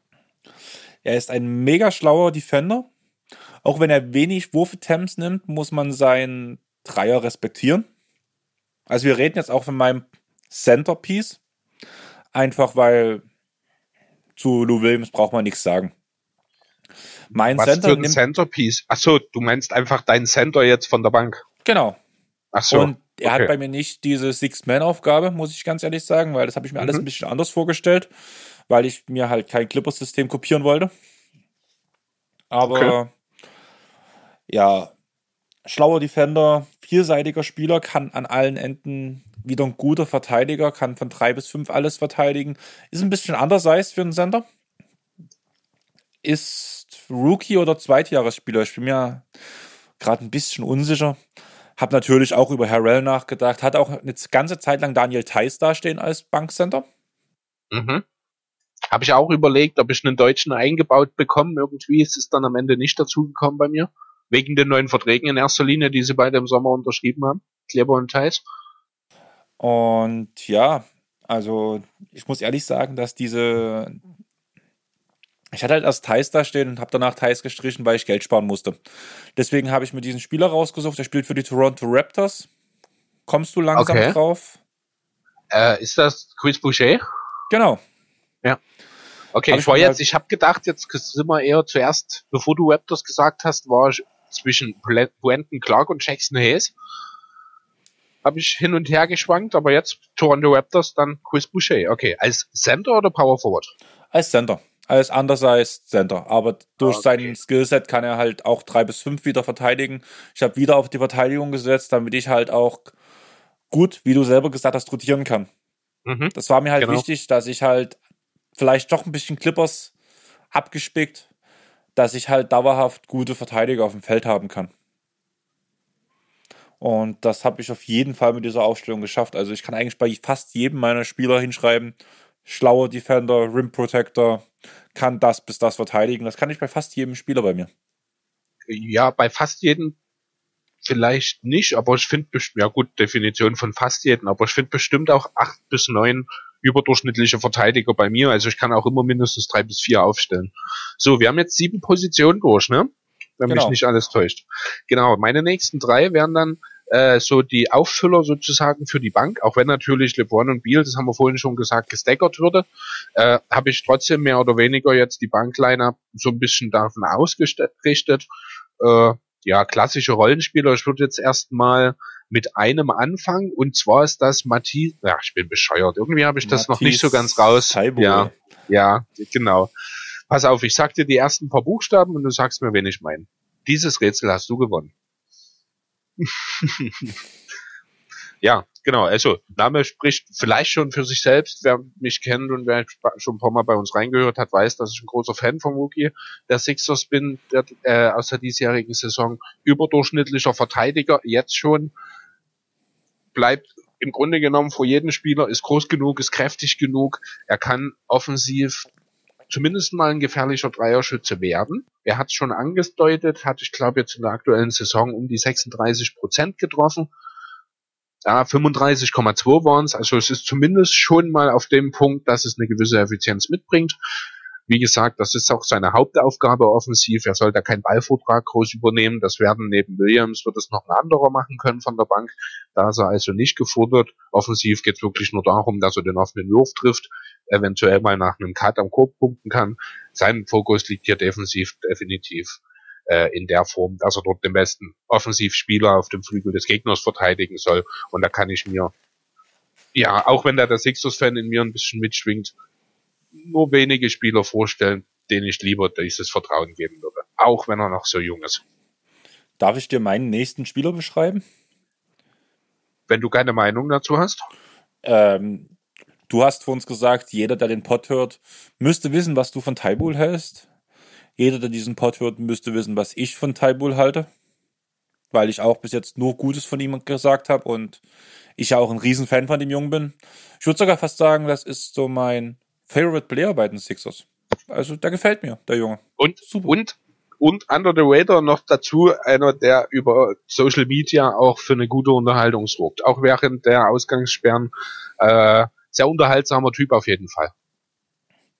Okay, das kann ich nicht sagen. Darauf sehe ich ihn nicht. Aber ich würde sagen, dass mein nächster Spieler mindestens genauso viel Ansehen hat bei dir oder fast genauso viel Ansehen wie Taibul. Aber bevor ich das alles erkläre, müssten wir noch schnell nochmal zurück zu Lou Williams springen, der nämlich 8 Millionen Gehalt bekommt, 8 Millionen US-Dollar. Ja, genau, richtig. Achso, Matthias Taibul, warte, wenn wir gerade dabei sind, wo habe ich ihn? Bekommt 2,5 Millionen, etwas mehr als 2,5 Millionen. Chris Boucher bekommt 1.558.231 Dollar. Und Jared Allen bekommt? Äh, achso, den hat man auch noch nicht genau. Jared Allen 2,376 Millionen. Genau, damit können wir jetzt nämlich mit unserem weiteren Spieler weitermachen. Er ist ein sehr guter Defender, spielt ein bisschen unter den Möglichkeiten diese Saison, bin ich der Meinung, die er eigentlich hat. Aber das Potenzial ist definitiv da.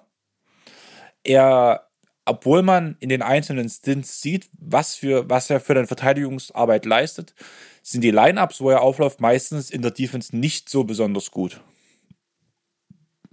Er spielt für den aktuellen Meister,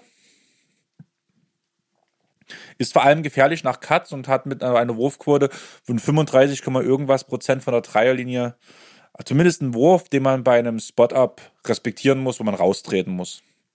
Äh, ich habe eine erste Vermutung. Das wäre? Mein erster Gedanke war Terence Ross. Ähm, ich habe gesagt, nee, er spielt beim aktuellen Meister. Nicht, nee, nicht Terence Ross. Wie heißt er denn? Ah, nee, Ross natürlich nicht. Der ist zu den Magic getradet worden. Wer ist denn der, der, der, wer ist ein Designierter? Ist ein Erst- oder Zweitjahresprofi auch, oder? Ja, Zweitjahres, glaube ich. Zweit- oder, Zweit- oder Drittjahresprofi sogar. Äh, Chris, meinst ich, schon? Du bist hm? ein Fan von diesem Spieler. Das hast du mir so oft erzählt, dass du diesen Spieler extrem magst. Ähm, reden wir von Patrick McCaw? Nein. Nein, ich denke, du meinst Norman Powell, oder? Nein. Hä? Ochi Anunobi. Okay. Da hast du mir oft genug erzählt, was du von dem Jungen hältst. Ja, okay, nee, den hatte ich jetzt tatsächlich von welcher, bei welcher Position bist du? Auf welcher Position hast du ihn gesetzt? Ich bin auf dem Small Forward. Okay. Gut. Ich sehe, ja, nee, stimmt, okay. Ich habe jetzt tatsächlich, ich habe jetzt eigentlich nach Shooting Guard, äh, nee, nach Point Guards gesucht, weil du hast Williams als Shooting Guard, hast du gesagt, gesetzt, ne? Genau. Und ich war jetzt intuitiv, ich habe jetzt nach einem Point Guard gesucht oder nach einem zumindest kleineren Spieler. Deswegen habe ich jetzt überhaupt nicht an OJ, OJ, au, 1, 2, 3, OG Anuobi gedacht. Aber warum ich den nur hab, verstehst du schon, oder?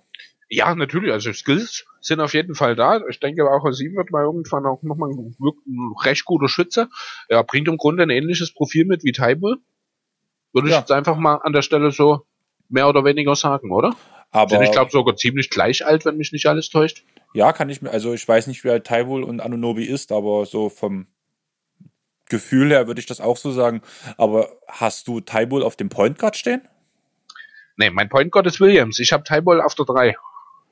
Genau, also auch auf dem Small Forward. Deswegen habe ich jetzt halt auch mein Small Forward vorgelesen, weil ich Taibu halt auch auf der 3 gesehen habe. Ja, dann habe ich als Denkfehler. Ich habe einfach, ich habe jetzt intuitiv, ich habe diese Lücke gesehen und ich dachte, da reden wir jetzt bestimmt drüber. Aber Achso, nein, ich habe auch ja. mit der 3 geredet, mit Anonobi. Finde ich einen sehr guten Pick für die Bank gemacht, vor allem. Auf jeden Fall, ja, kann ich absolut nachvollziehen. Der funktioniert sehr gut. Ich denke, ja, da ist auch noch ein bisschen Upside da. Ja, und, und das ist dann definitiv auch einer, den kannst du auch äh, im Zweifel anstelle von Hero beispielsweise dann auch in den Schlussminuten spielen lassen bei dir im Team, um die defensiven Probleme, die eventuell auftreten, hier zu kaschieren. Wie gesagt, mir war halt wichtig, dass ich halt vor allem von der Bank danach je nach Matchup gut auffüllen kann, weil genau. ich konnte mich halt nicht, also das wäre ja auch Unsinn gewesen, jetzt zu sagen, okay, du hast den Kader, deswegen mache ich jetzt diesen, die und die Aufstellung. Einfach weil wir ja von unseren Idealbesetzungen reden können. Und meine Idealbesetzung, wie ich am Anfang gesagt habe, ist, dass ich auf jede, ähm, dass ich auf alles reagieren kann. Mhm. Und das schaffe ich bis jetzt mit meiner Aufstellung, bin ich der Meinung. Also, ich bin ja. sehr zufrieden, obwohl mir deine auch sehr gut gefällt. Okay, so, wie machen wir weiter? Machst du noch einen oder soll ich jetzt meinen nächsten machen? Naja, da mache ich ähm, wieder einen sehr jungen Spieler. Mhm. Mir geht, wie man merkt, mir geht langsam das Cap aus. Aber seien wir doch mal ehrlich, ich habe Richardson auf dem Shooting Guard, äh, Richardson sage ich schon, ähm, Williams auf dem Shooting Guard. Mhm. Wer hat größtenteils in der Offensive den Ball in der Hand? Williams. Wie du selber sagst, bei dir ist der Point Guard, bei mir habe ich ihn als Shooting Guard schon aufgeschrieben, ja. wie seine offizielle Position ja auch ist. Und was braucht man neben Williams? Einen guten Verteidiger. Richtig. Ich habe ich hab einen Spieler rausgesucht, dessen Steckenpferd wirklich die Defense ist, der einen soliden Wurf hat, auch 38% von der Dreierlinie reicht mir erstmal bei vier Versuchen. Das ist ja ordentlich eigentlich. Der muss einen Ball bringen können und auch mal einen Ball, Ball passen können, auch wenn es nicht der Pass wie bei Chris Paul sein muss. Und er soll jung sein und Entwicklungspotenzial, weil ich ja nicht bloß diese Saison angreife, sondern auch nächste Saison. Und er ist ein Teamkollege von Chris Paul? Er ist kein Teamkollege von Chris Paul, aber von Luka Doncic. Okay, ich hätte jetzt Terence Ferguson erwartet. Habe ich drüber nachgedacht, aber Terence Ferguson ist mir zu teuer gewesen. Mit 2,4 Millionen? Also sind wir drunter ich, auf jeden Fall. Wir sind auf jeden Fall drunter und ich habe nach oben gerade mal, glaube ich, 400.000 oder sowas gehabt. Okay. Oh Gott. Ähm, meinst du, Seth, nee, Seth Curry fehlt die Defense, würde ich behaupten wollen. Und er hat, ich glaube, auch einen zu hohen Vertrag. Genau, er hat einen hohen Vertrag, glaube um die 9 Millionen, glaube ich, Seth Curry. Dorian Finney-Smith? Bist du bei 7 Millionen ungefähr, glaube ich? Okay, ich kenne die, ich kenn die Gehälter bei den Mavs eben nicht. Ich habe zwar die Liste hier gerade vor mir, aber ich kann nicht nach Team sortieren. Jalen Deswegen scroll ich gerade durch. Okay. Das ist das ist? Interessant. Also, ja, ich weiß, ich kann Jalen Brunson nur ganz schlecht einschätzen. Ich weiß, er ist noch relativ jung. Ähm, Zweitjahresprofi. Guter ja, Verteidiger für, die, für diese Zeit. Hat er da letzte Saison auch schon oft ähm, gestartet, neben Doncic, mhm. um die äh, defensiven Lücken zu kaschieren. Ja, aber ich glaube, was hat zu, hat zu von Dreierquote hat zu was gesagt, ne? 36 oder so? Ja. Hm. Ja, das ist grundsätzlich okay. Ich hätte ihn jetzt tatsächlich auch nicht unbedingt als Scharfschützen eingeordnet. Ich bin fast überrascht, dass es 36 Prozent sind. Viel Ballvortrag muss er nicht übernehmen. Im Grunde genommen eine Light-Version von Patrick Beverly, oder? Genau, ungefähr auf dieses halt die billige Version dazu und wie gesagt, er hat halt in der Defense hat der Junge echt was drauf. Macht mir jedes Mal Spaß, ihm zuzugucken. Und genau deswegen war er für mich so diese Unterstützung von Williamson da, äh, dass er äh, äh, von Williams und die Williamson, ja.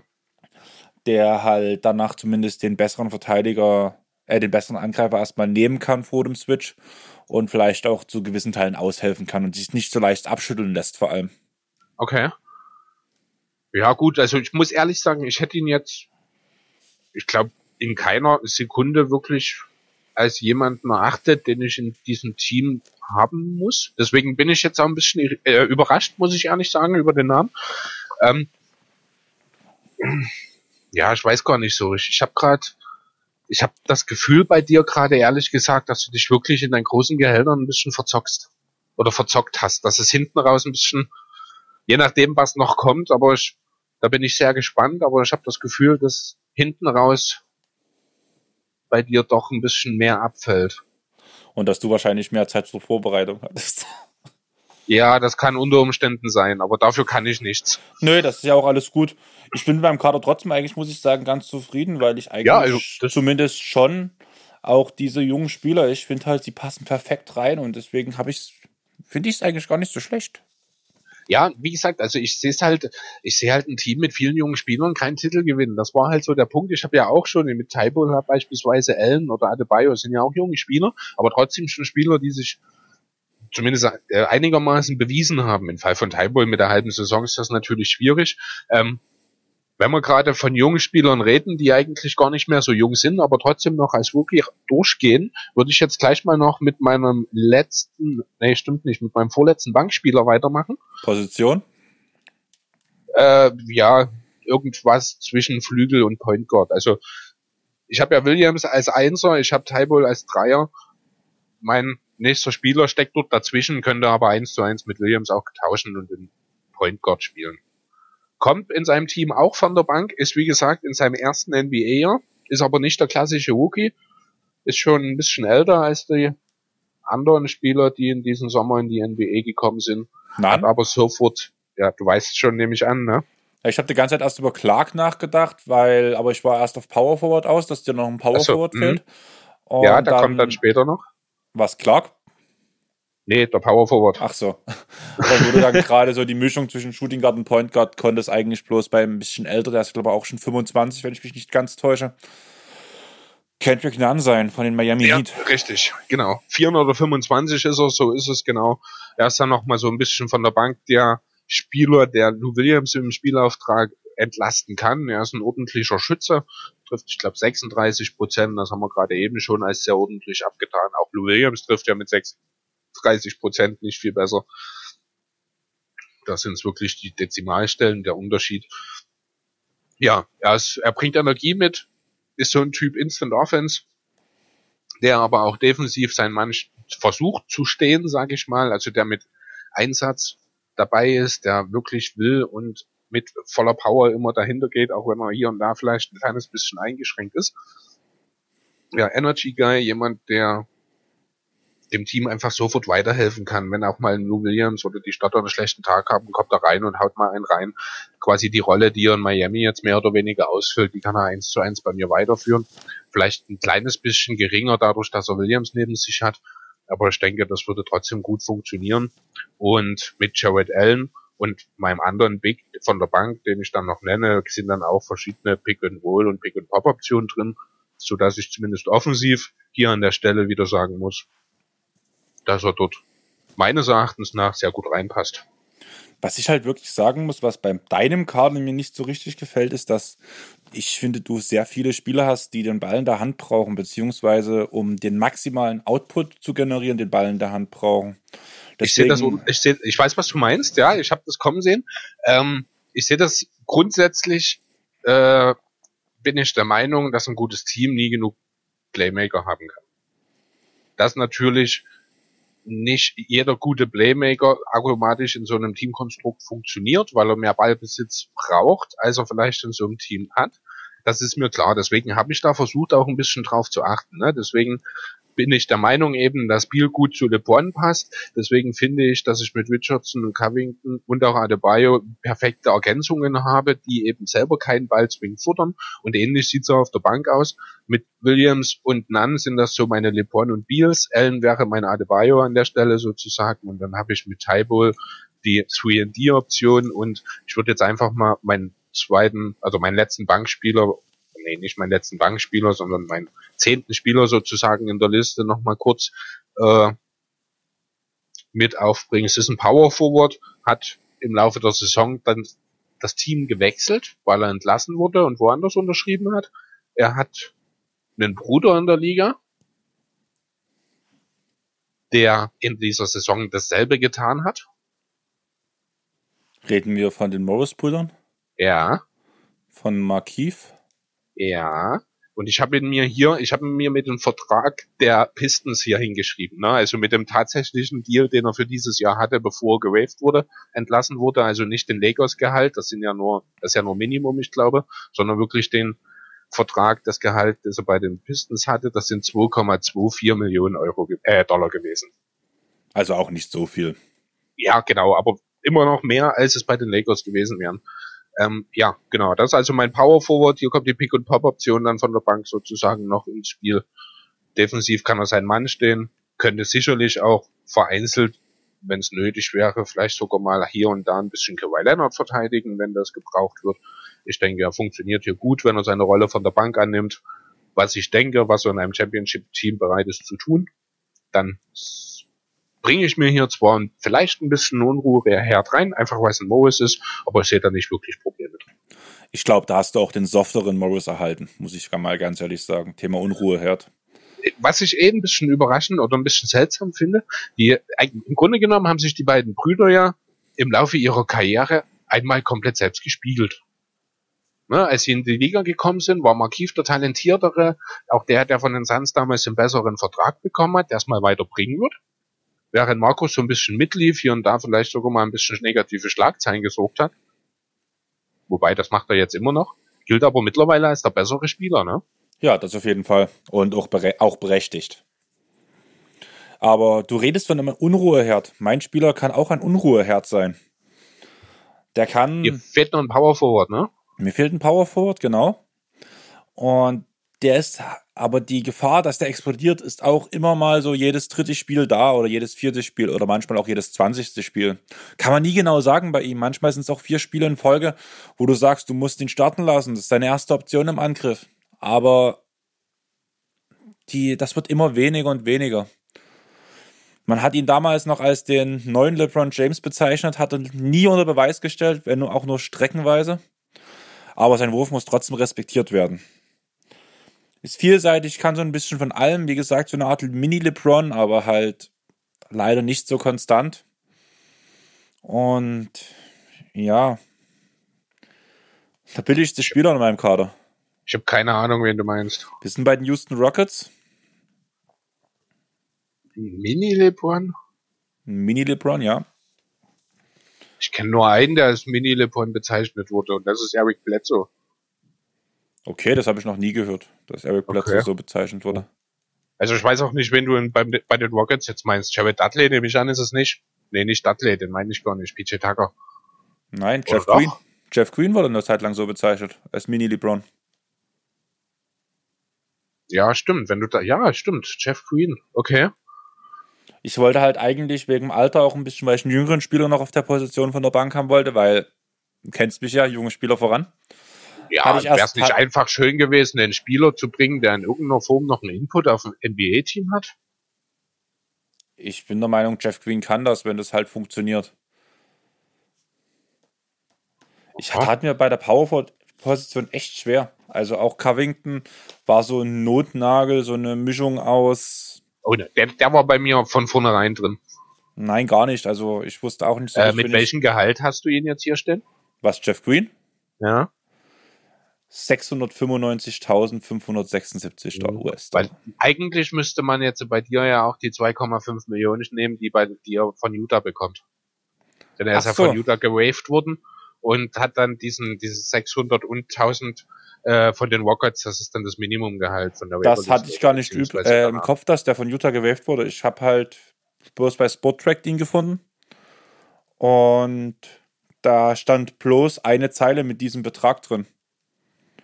Okay, ich weiß nicht, wie es dort dargestellt ist gerade, keine Ahnung. Ich sehe es nur gerade, soll jetzt auch, äh, muss jetzt auch nicht unbedingt ein Problem sein, es fiel mir nur gerade auf. Grundsätzlich, ja, gut, Jeff Green, mein Gott, was soll ich sagen? Ich. Du bist enttäuscht. Ach, ich weiß nicht, irgendwie. Ich glaube, defensiv ist er zu gar nichts mehr zu gebrauchen, würde ich jetzt mal behaupten wollen offensiv. Ich war immer ein Fan von Jeff Green, ne? also verstehe mich nicht falsch. Der unglaublich talentierter Spieler eigentlich. Ich glaube, bei ihm war wirklich das Problem, also mit Mitte 20, wo er eigentlich gerade auf dem Weg nach oben war und sich halbwegs versuchte zu etablieren, auch mit, ja, nach wie vor ohne Wurf an der Stelle noch. Ähm, als dann diese Herzgeschichte, die ihn ja ein ganzes Jahr gekostet hat, äh, dort, oder mehr als ein Jahr sogar, die ihn da aus der Bahn geworfen hat. Eine gesamte Saison halt. Ja, mehr sogar, wenn mich nicht alles täuscht. Ja, ihn hat halt in Aber Saison, keine Ahnung, kann jetzt gerade kein Jahr sagen, halt ausgeruht. Danach war er eine komplette Saison draußen. Danach hat er ja, erst genau. wieder angefangen. Ja, ist ja mehr als eine Saison. Ja. Genau. Ja, genau, ja, aber seitdem ist halt schwierig, ihn einzuschätzen. Ich sehe ihn nicht mehr wirklich als Impact-Spieler an der Stelle. Das Einzige, was er gefühlt noch so richtig gut drauf hat, ist immer noch Springen ich denke, es gibt auch einen Grund, warum er in den letzten Jahren eigentlich fast jedes Jahr an zwei verschiedenen Teams gespielt hat oder zumindest jedes Jahr in einem anderen Team gespielt hat. Ähm, einfach weil sein Mehrwert nicht mehr da ist. Er kann hier und da vielleicht nochmal den Highlight-Block bringen oder vielleicht mal noch einen Dank, aber hm, ich weiß nicht, für mehr sehe ich ihn nicht mehr gut genug.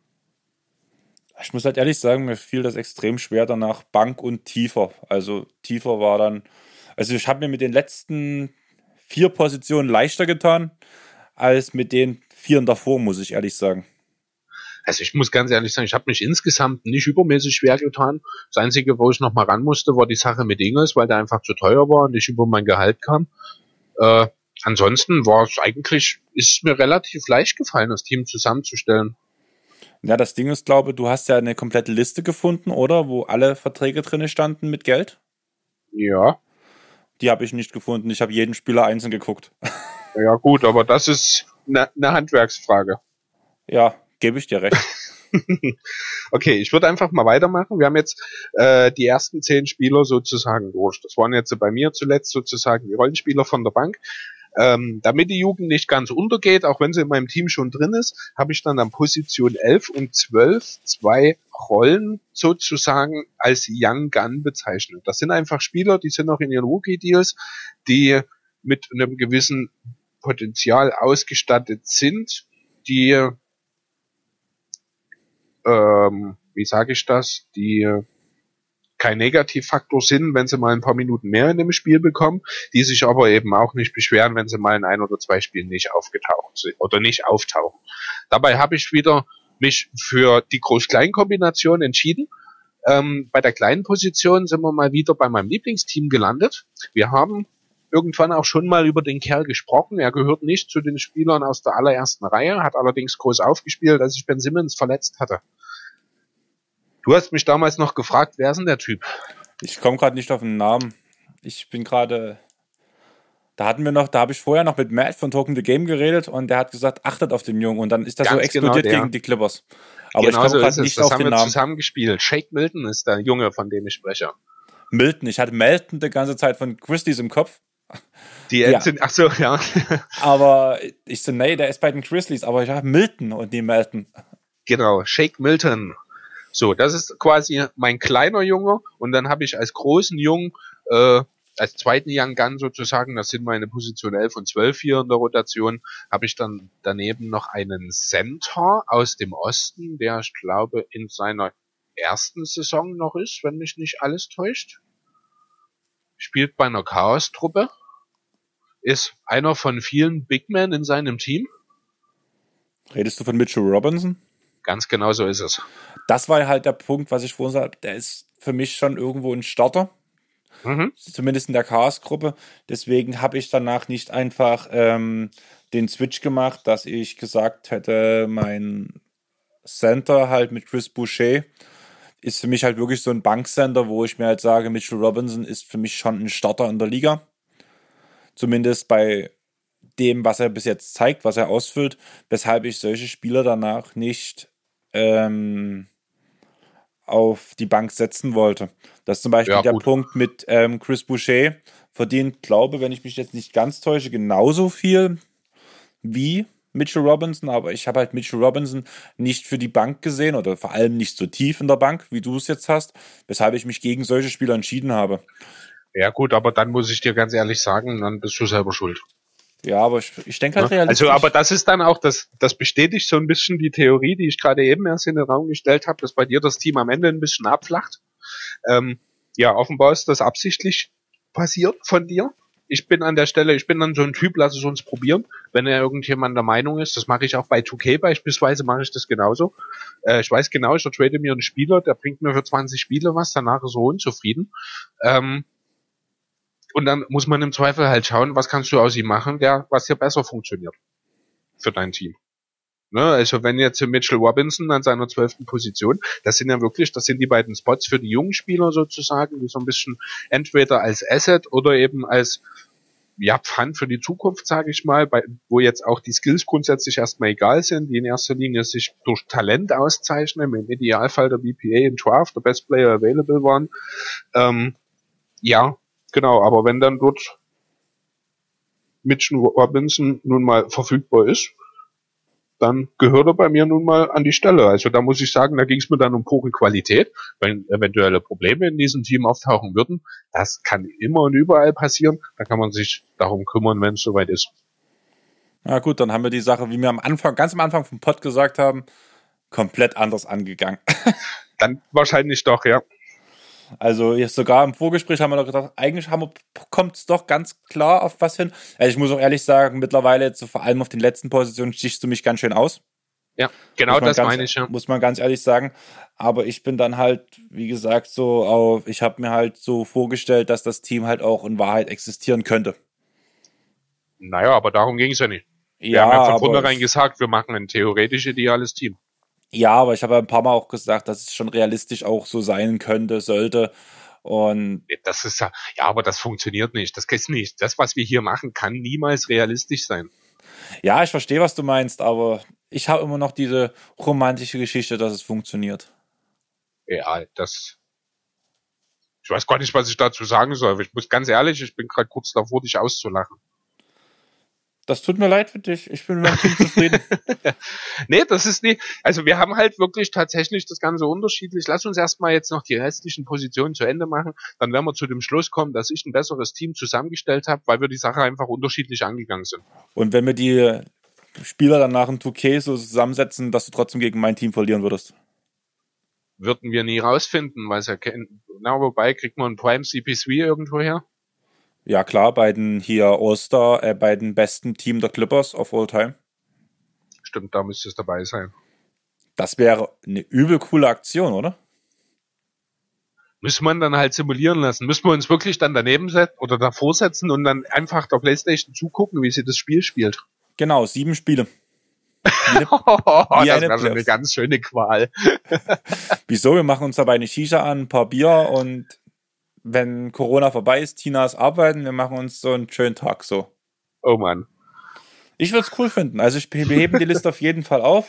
Das und wenn wir das Fall. irgendwann machen, geben wir euch dafür Bescheid. Ich würde erstmal bloß auf Position 11 gehen, weil das bei mir auch eine Young Gun ist. Okay.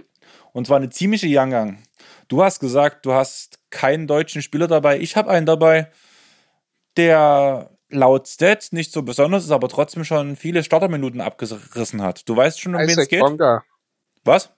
Isaac Bonga. Genau. Ich hatte halt, wie gesagt, erst Boucher hier stehen. Ist welche Position?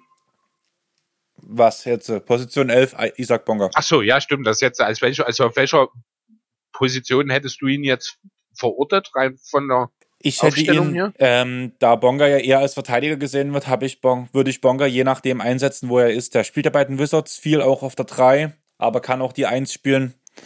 Je nachdem, mir geht es eher um den defensiven Input, den er bringen kann.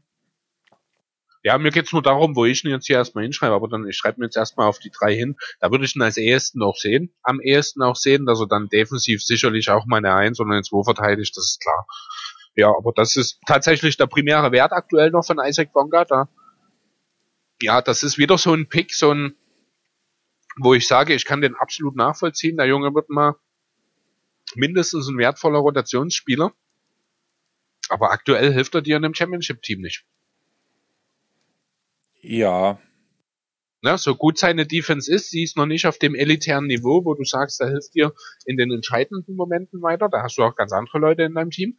Ähm, gut, andererseits ist natürlich ein NBA-Playoff-Team oder ein Team, das um die Championship mitspielen will, geht jetzt auch nicht zwingend bis in die elfte oder zwölfte Position in der Rotation. Das ist dann auch wieder der andere Punkt. Ne? Genau. Gebe ich dir halt recht. Und ich würde jetzt einfach Position 12, beziehungsweise 12, 13, 14 sind bei mir alles Veterans, die okay. zum einen zum bisschen zum Anleiten der, der Young Guns da mhm. sind.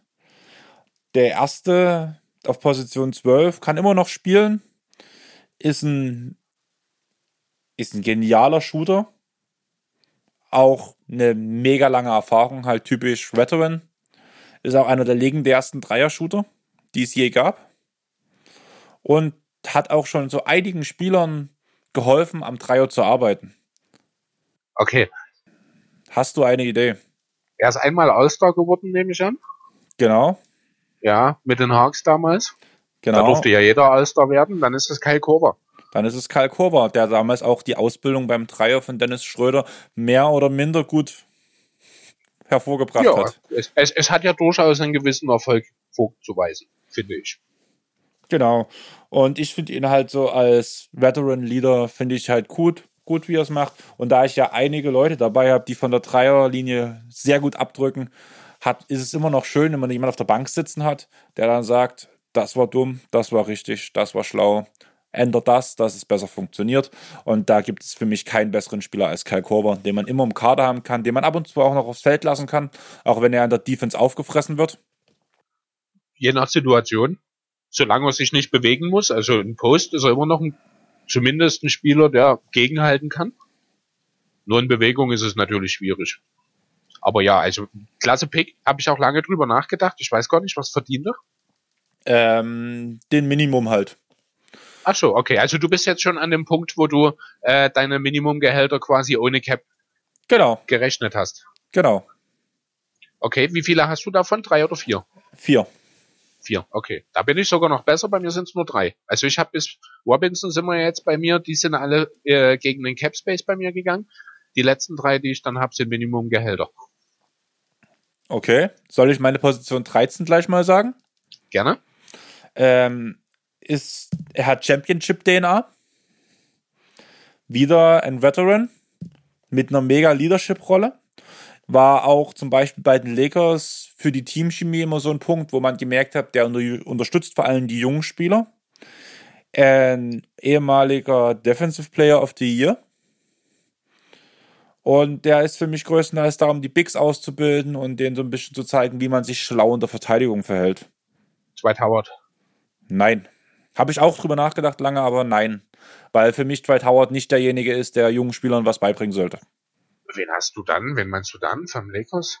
Tyson Chandler. Ah, ehemalig, Mensch. ehemalig bei den Lakers. Ehemalig bei den Lakers, habe ich gesagt.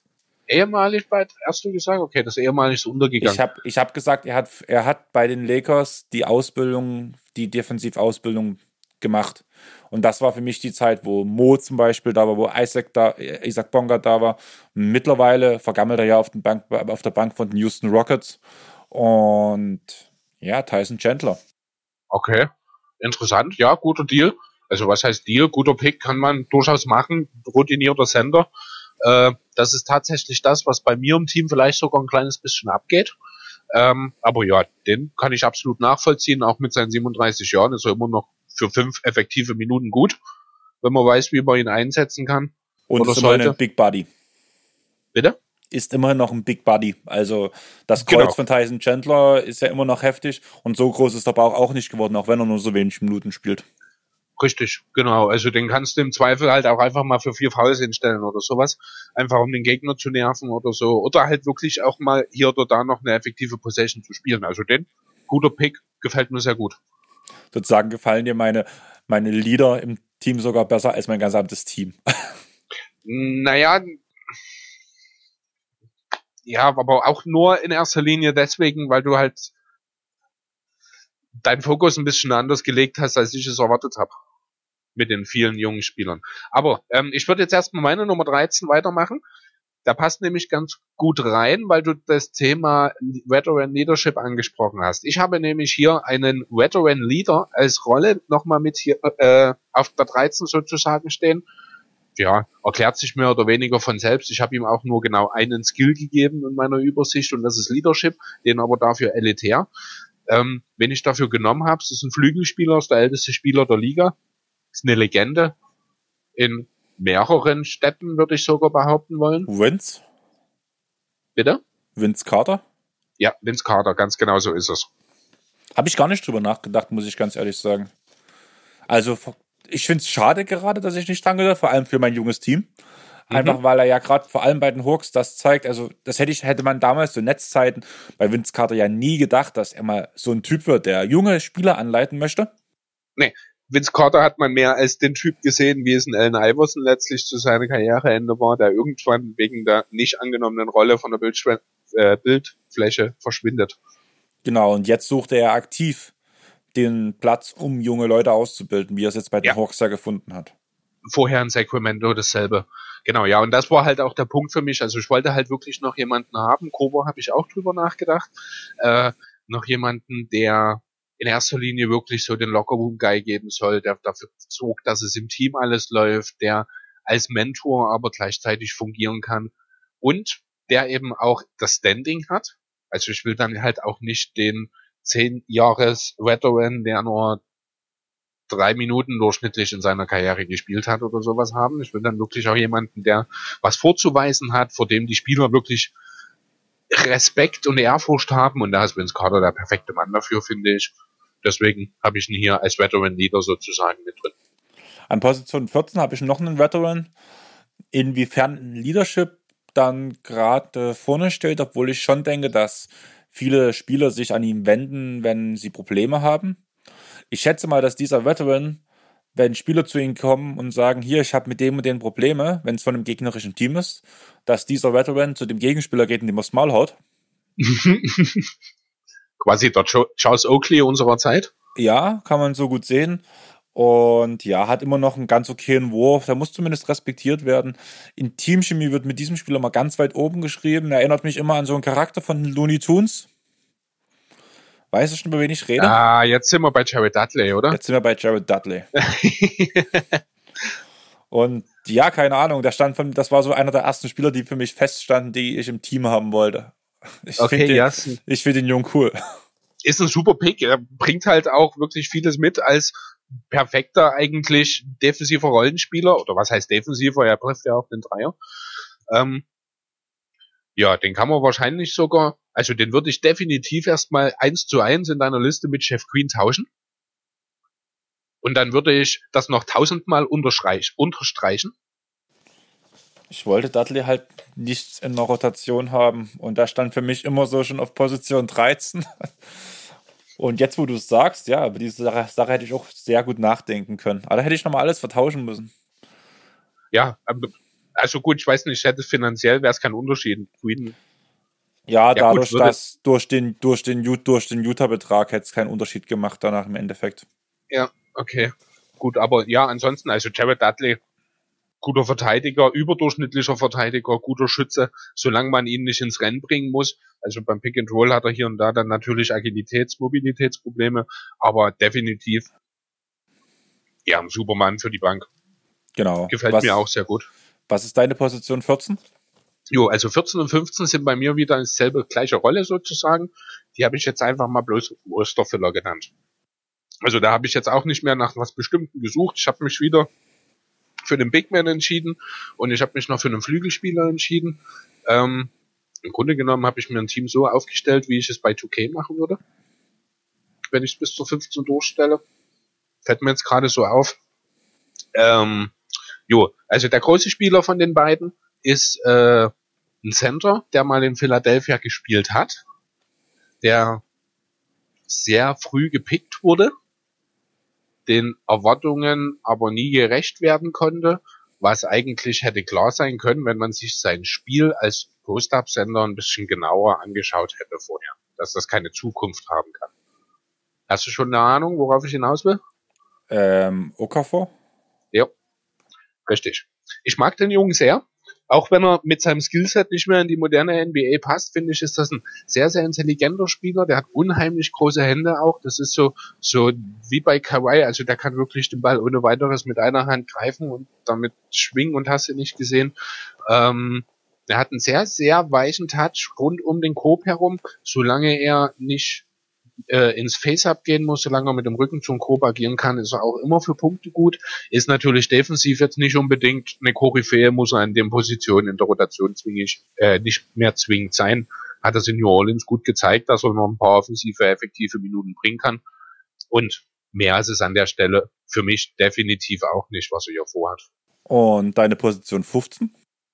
Meine Position 15 ist ein aktueller Spieler der Sixers, der sich in erster Linie durch sein Shooting bemerkbar gemacht hat, der sich auch zwischendurch im Laufe dieser Saison mal ein bisschen mehr in den Fokus medial, also in den medialen Fokus gerückt hat, weiterhin seine Rolle von der Bank aber gut ausgefüllt hat, dann im Anschluss hier und da mal vereinzelt mal ein Starter war, wenn es verletzungsbedingt dazu kam.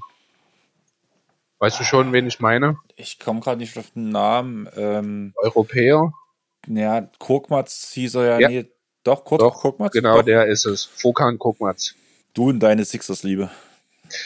Das sind wirklich Spieler, die haben da einfach reingepasst. Ne? Also Kokmatz ist halt wirklich in erster Linie, kann ein bisschen Ballhandling übernehmen, ist ein guter Schütze. Gute Schützen, wenn du dein Kader auffüllen willst, ist es nie ein Fehler, einen guten Schützen zu nehmen. Okafor, wie gesagt, mag ich als Typ eigentlich sehr, ist nur leider aus der Zeit gefallen.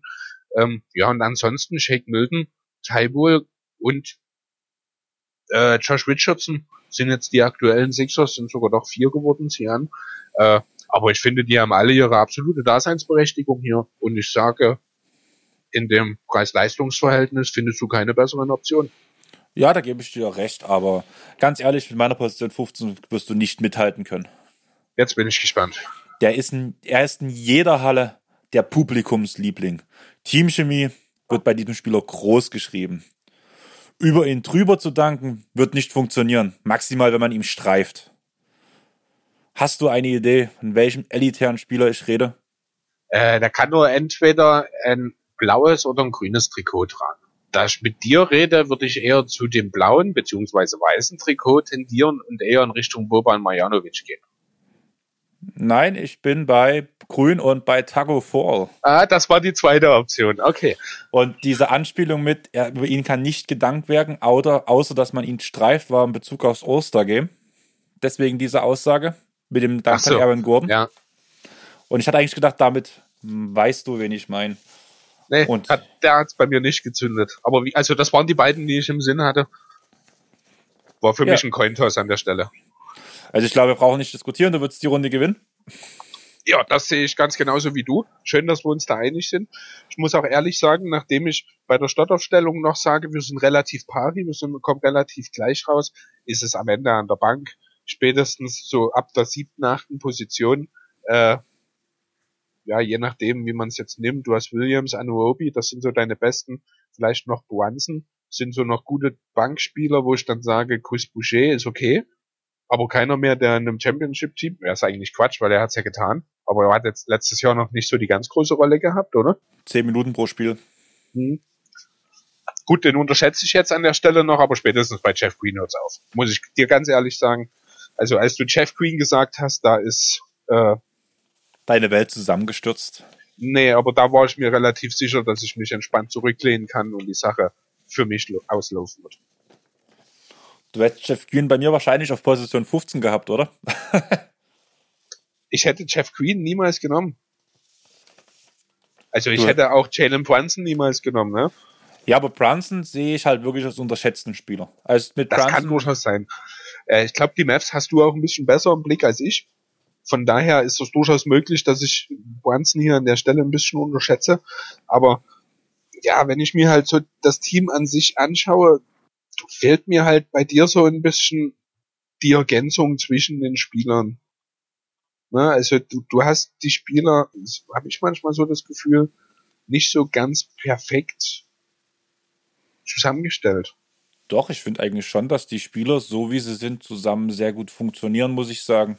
Also, Gut, man hat jetzt natürlich, wahrscheinlich haben wir jetzt auch unter Umständen einfach so im Kopf gerade unterschiedliche Rotationen, die dann letzten Endes laufen werden. für Ne? andere Plays, das ist wahrscheinlich genau dieselbe Situation, wie es bei dir ist, diese Bier LeBron, um nochmal ans den Anfang zu gehen, die Ja. ich mir null zusammen vorstellen kann.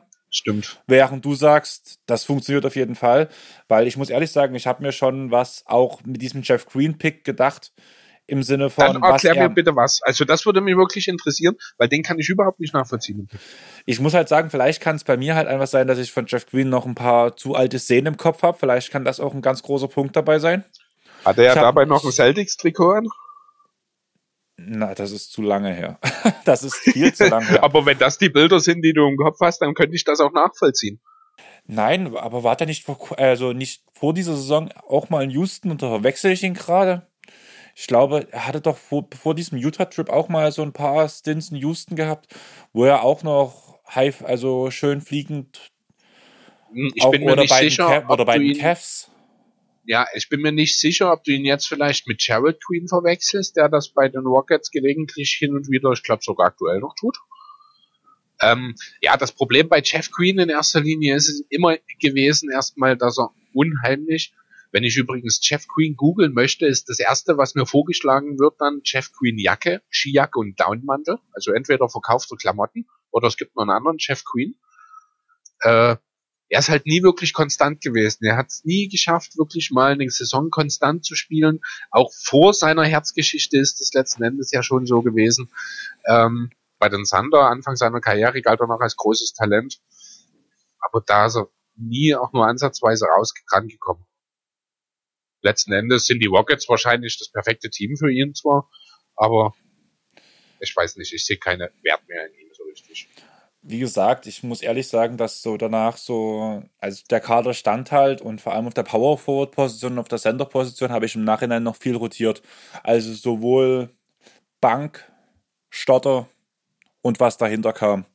Und ich schätze, dass mir dort halt danach vielleicht auch im Nachhinein vielleicht auch ein bisschen die Zeit gefehlt hat. Darauf will ich es jetzt gar nicht schieben, weil ich halt wie du ja selber gesagt hast, ähm, oder wo wir während der Aufnahme drauf gekommen sind, dass ich mir Mitchell Robinson nicht auf die Bank setzen würde. Das wäre halt ähnlich die Diskussion, die ich halt ganz am Anfang hatte oder was ich erwähnt habe, dass ich einfach Bam Adebayo bei mir nicht auf die Bank setzen will oder Jaron Jackson Jr. nicht auf die Bank setzen lassen will, während der andere startet, weil ich finde, das wäre nicht realistisch. Und da fing es ja schon an, wo wir eigentlich hätten merken müssen, dass wir komplett andere Ansätze gefahren haben.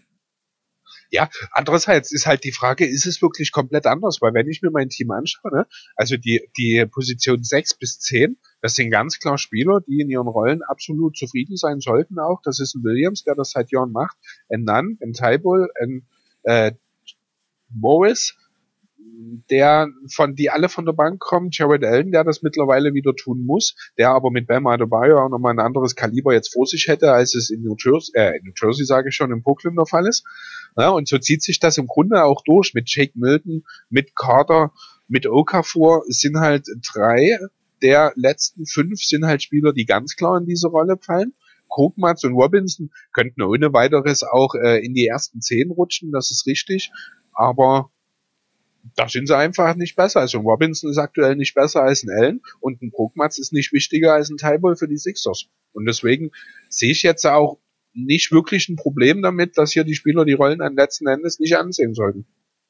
Ja, ich weiß schon noch, was du raus bist, aber ja, ich habe halt wirklich danach so, also auch Ellen sehe ich auch, obwohl es jetzt leider so ist, bei den Nets eigentlich nicht auf der Bank, muss ich ganz ehrlich sagen. Nein, das natürlich halt so nicht. Nicht gegen, nicht gegen die Andre Jordan, da soll der ja starten. Aber bei mir ist es Bam Adebayo und dann ist Jared Allen von der Bank okay. Ja, aber dann finde ich halt irgendwo, er gehört dann, also er ist das ist vielleicht auch diese Ausgewogenheit, die ich in der Liga am liebsten möchte, dass der, das ist für mich halt einfach kein Ersatzsender. Das wäre dann derjenige, der bei der nächsten Vertragsverlängerung zu einem anderen Team gehen müsste, weil man ihn nicht halten könnte. Natürlich. Solche Spieler hast du immer in jedem Championship-Team. Das ist völlig normal. Deswegen sind die Sander auseinandergerissen äh, worden. Die sind jetzt kein Championship-Team, aber da ist es ja trotzdem äh, ein ähnlicher Fall mit Horton und Ibaka äh, damals gewesen, wo einfach die sind einfach ihren Rollen ent entwachsen. Harden als sechster Mann damals noch bei den äh, Sander.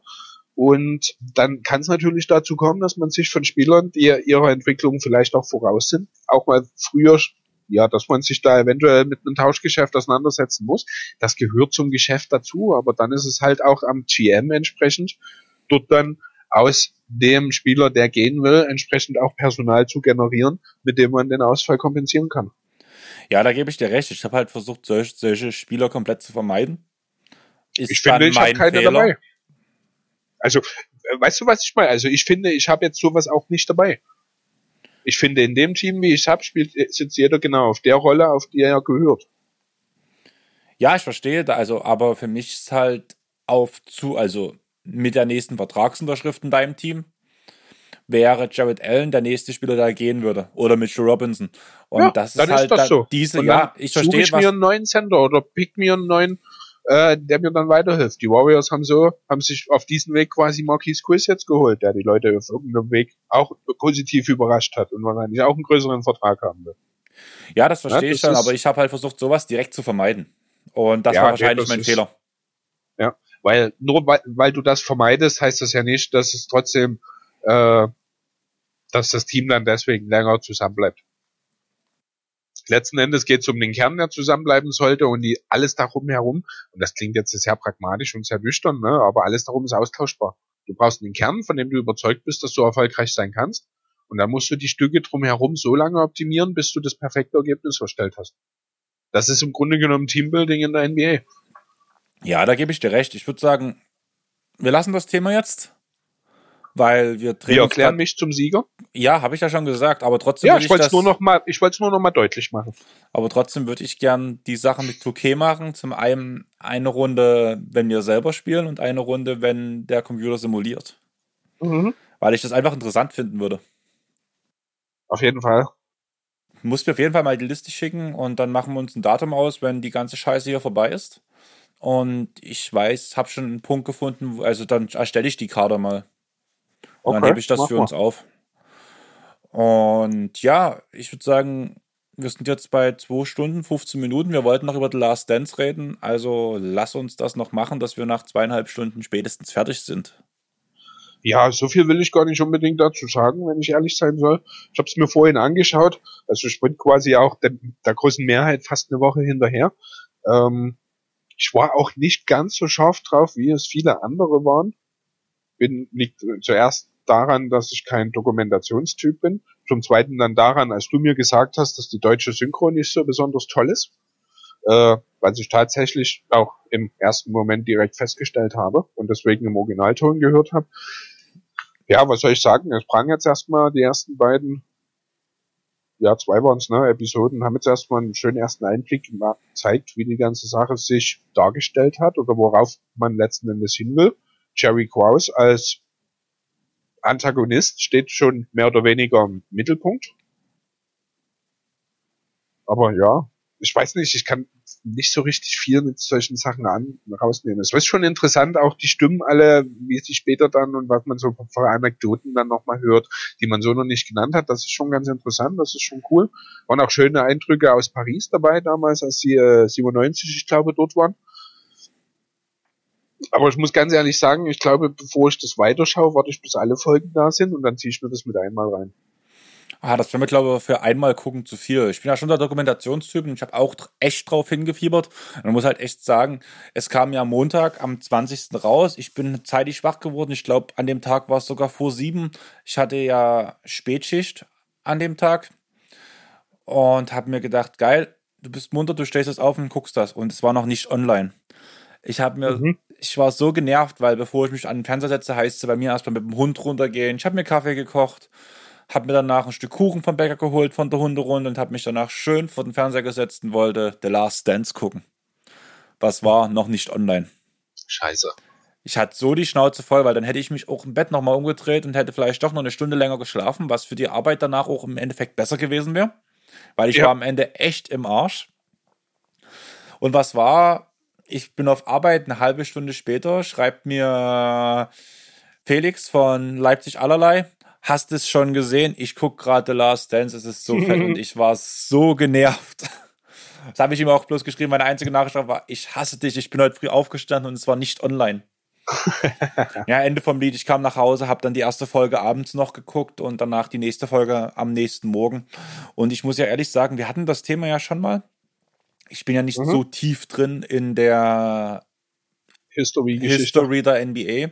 Ja. Und ja, man guckt immer wieder Highlights und sowas, aber so diese ganzen Hintergrundstories kannte ich halt gar nicht. Der Name Jerry Krause sagte mir gar nichts, musste ich ganz ehrlich sagen. Ich habe in der, in der Doku zum ersten Mal gesehen, wie Jerry Reinsdorf aussieht. Also okay. ich hatte gar kein Bild von ihm so im Kopf. Ich habe mir gedacht, ach so, das ist er, krass okay, dann magst du, dann hast du dir sicherlich äh, auch, auch aus der Doku ein kleines bisschen mehr mitgenommen wahrscheinlich als ich, weil für mich war, also das ist jetzt nicht so, dass ich das alles schon gewusst hätte, davon ist es auch weit entfernt, aber ich wusste, wer Jerry Krause ist, zumindest so grob, konnte ich ihn direkt einordnen. Ja, wir haben ja die Woche schon mal drüber geredet, ne? danach wurde es mir noch mal ein bisschen klarer.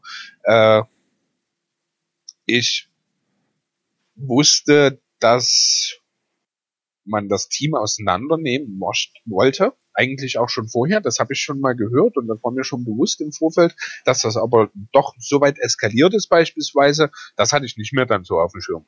Ja, mit Pippen dann mit seiner Verletzung und dieser OP. Da würde mich ohnehin mal ganz kurz interessieren, wie du die Sache siehst.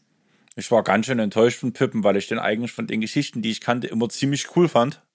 Ja. Und das ja eigentlich für mich so ein übelstes No-Go ist. Also ja, also eigentlich echt, ist es absolut bin, ich, unprofessionelles Verhalten. Ne? Ich bin halt echt gespannt, wie da, also für mich ist das gerade alles echt Neuland. Also ich bin gespannt, wie es so weit kommen konnte, dass nach dieser Situation, wie die jetzt vorherrscht im Teil, Teil 2 der Doku, dass sie den Titel gewonnen haben.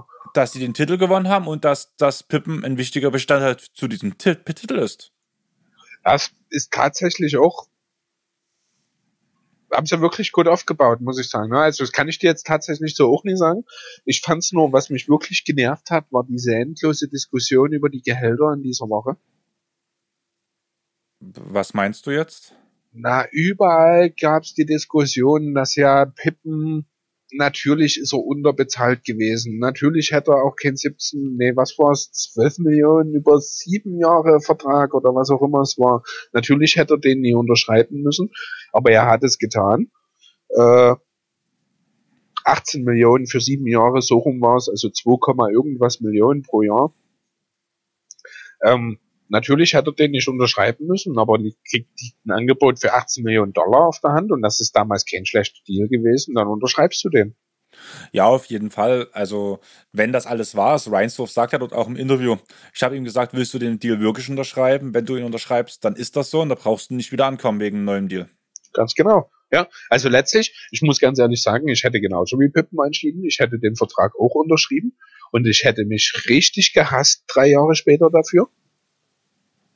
Aber es ist wie es ist. Man kann es halt letzten Endes nie ändern. Und ich finde es dann unfair von Pippen, äh, Stimmung gegen die Führung zu machen. Wobei er ja gegen Krause ohnehin schon länger was hatte. Das ist ja offensichtlich gewesen schon vorher. Ähm, weil er jetzt nicht die Möglichkeit bekommt, seinen Vertrag neu zu verhandeln, obwohl ihm das hätte damals durchaus bewusst sein sollen. Und dass es dann halt so eskaliert, dass er zunächst äh, versucht mit diesem Verschieben der OP äh, dort diesen, ja, was für ein Signal will er damit eigentlich zeigen, äh, setzen?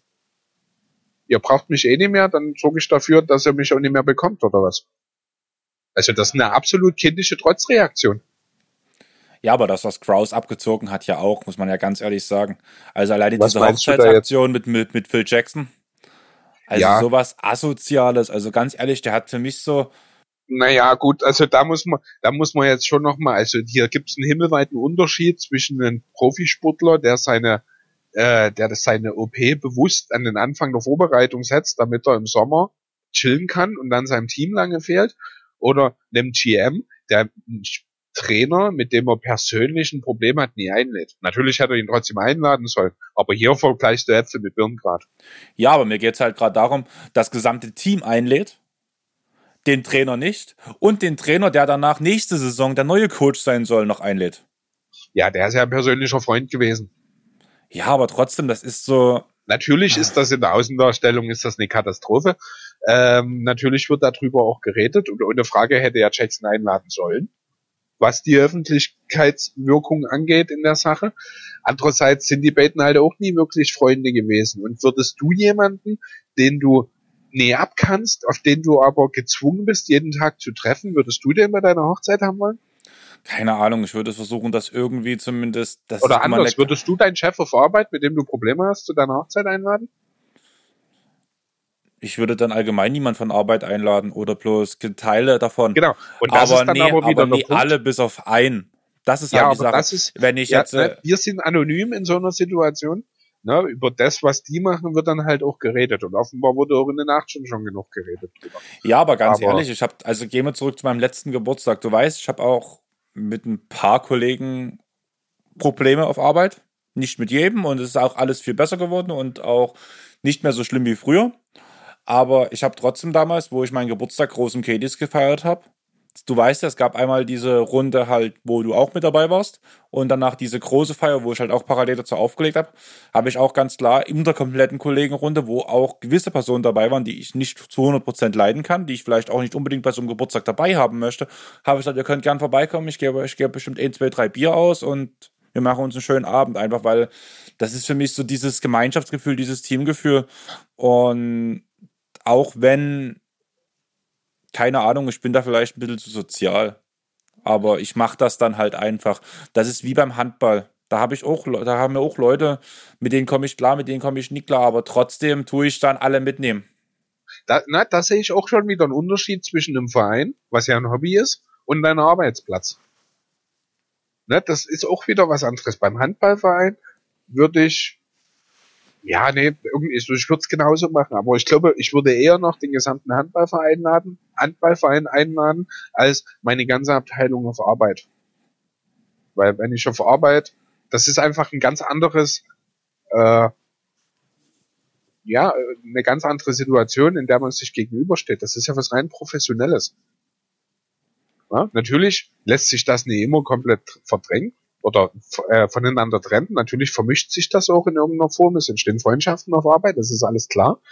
aber du kannst ja nicht voraussetzen, dass du mit jedem auf Arbeit befreundet bist. Und ich würde jetzt auch behaupten wollen, grundsätzlich, dass die Menschen, mit denen ich auf Arbeit nicht befreundet sein will, dass die auch nicht mit mir befreundet sein wollen und dass ich da überhaupt keine Probleme entwickeln würde, wenn ich jemanden dann entsprechend dort nie einlade. Aber das ist halt auch wieder alles, wie gesagt, äh, überhaupt nicht zu vergleichen mit den Chicago Bulls von 1900, äh, ich weiß nicht, wann die Hochzeit war.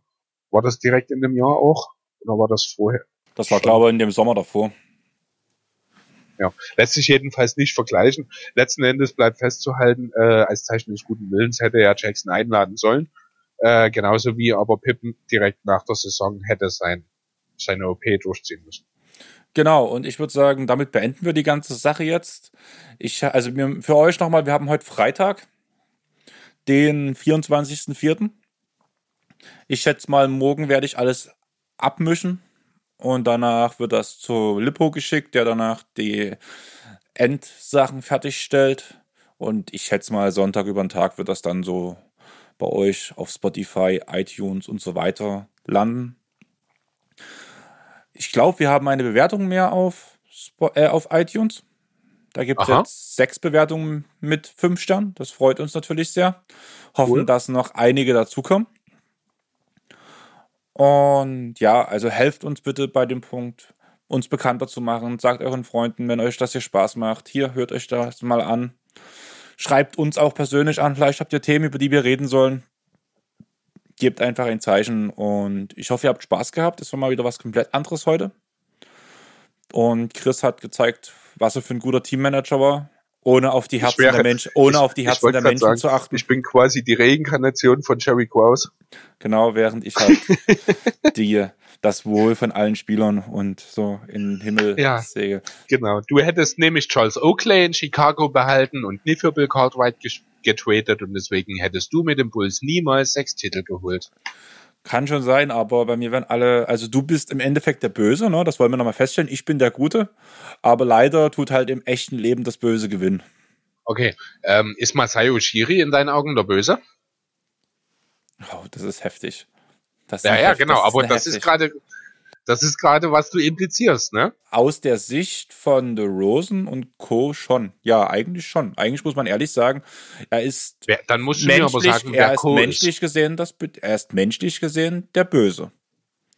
Für den Erfolg hat er was Geniales geschafft. Also ganz ehrlich. Ja, genau. Also das ist halt der Punkt. Ne? Es ist selten möglich, beides miteinander zu vereinen. Ich habe mich hier für den Erfolg entschieden.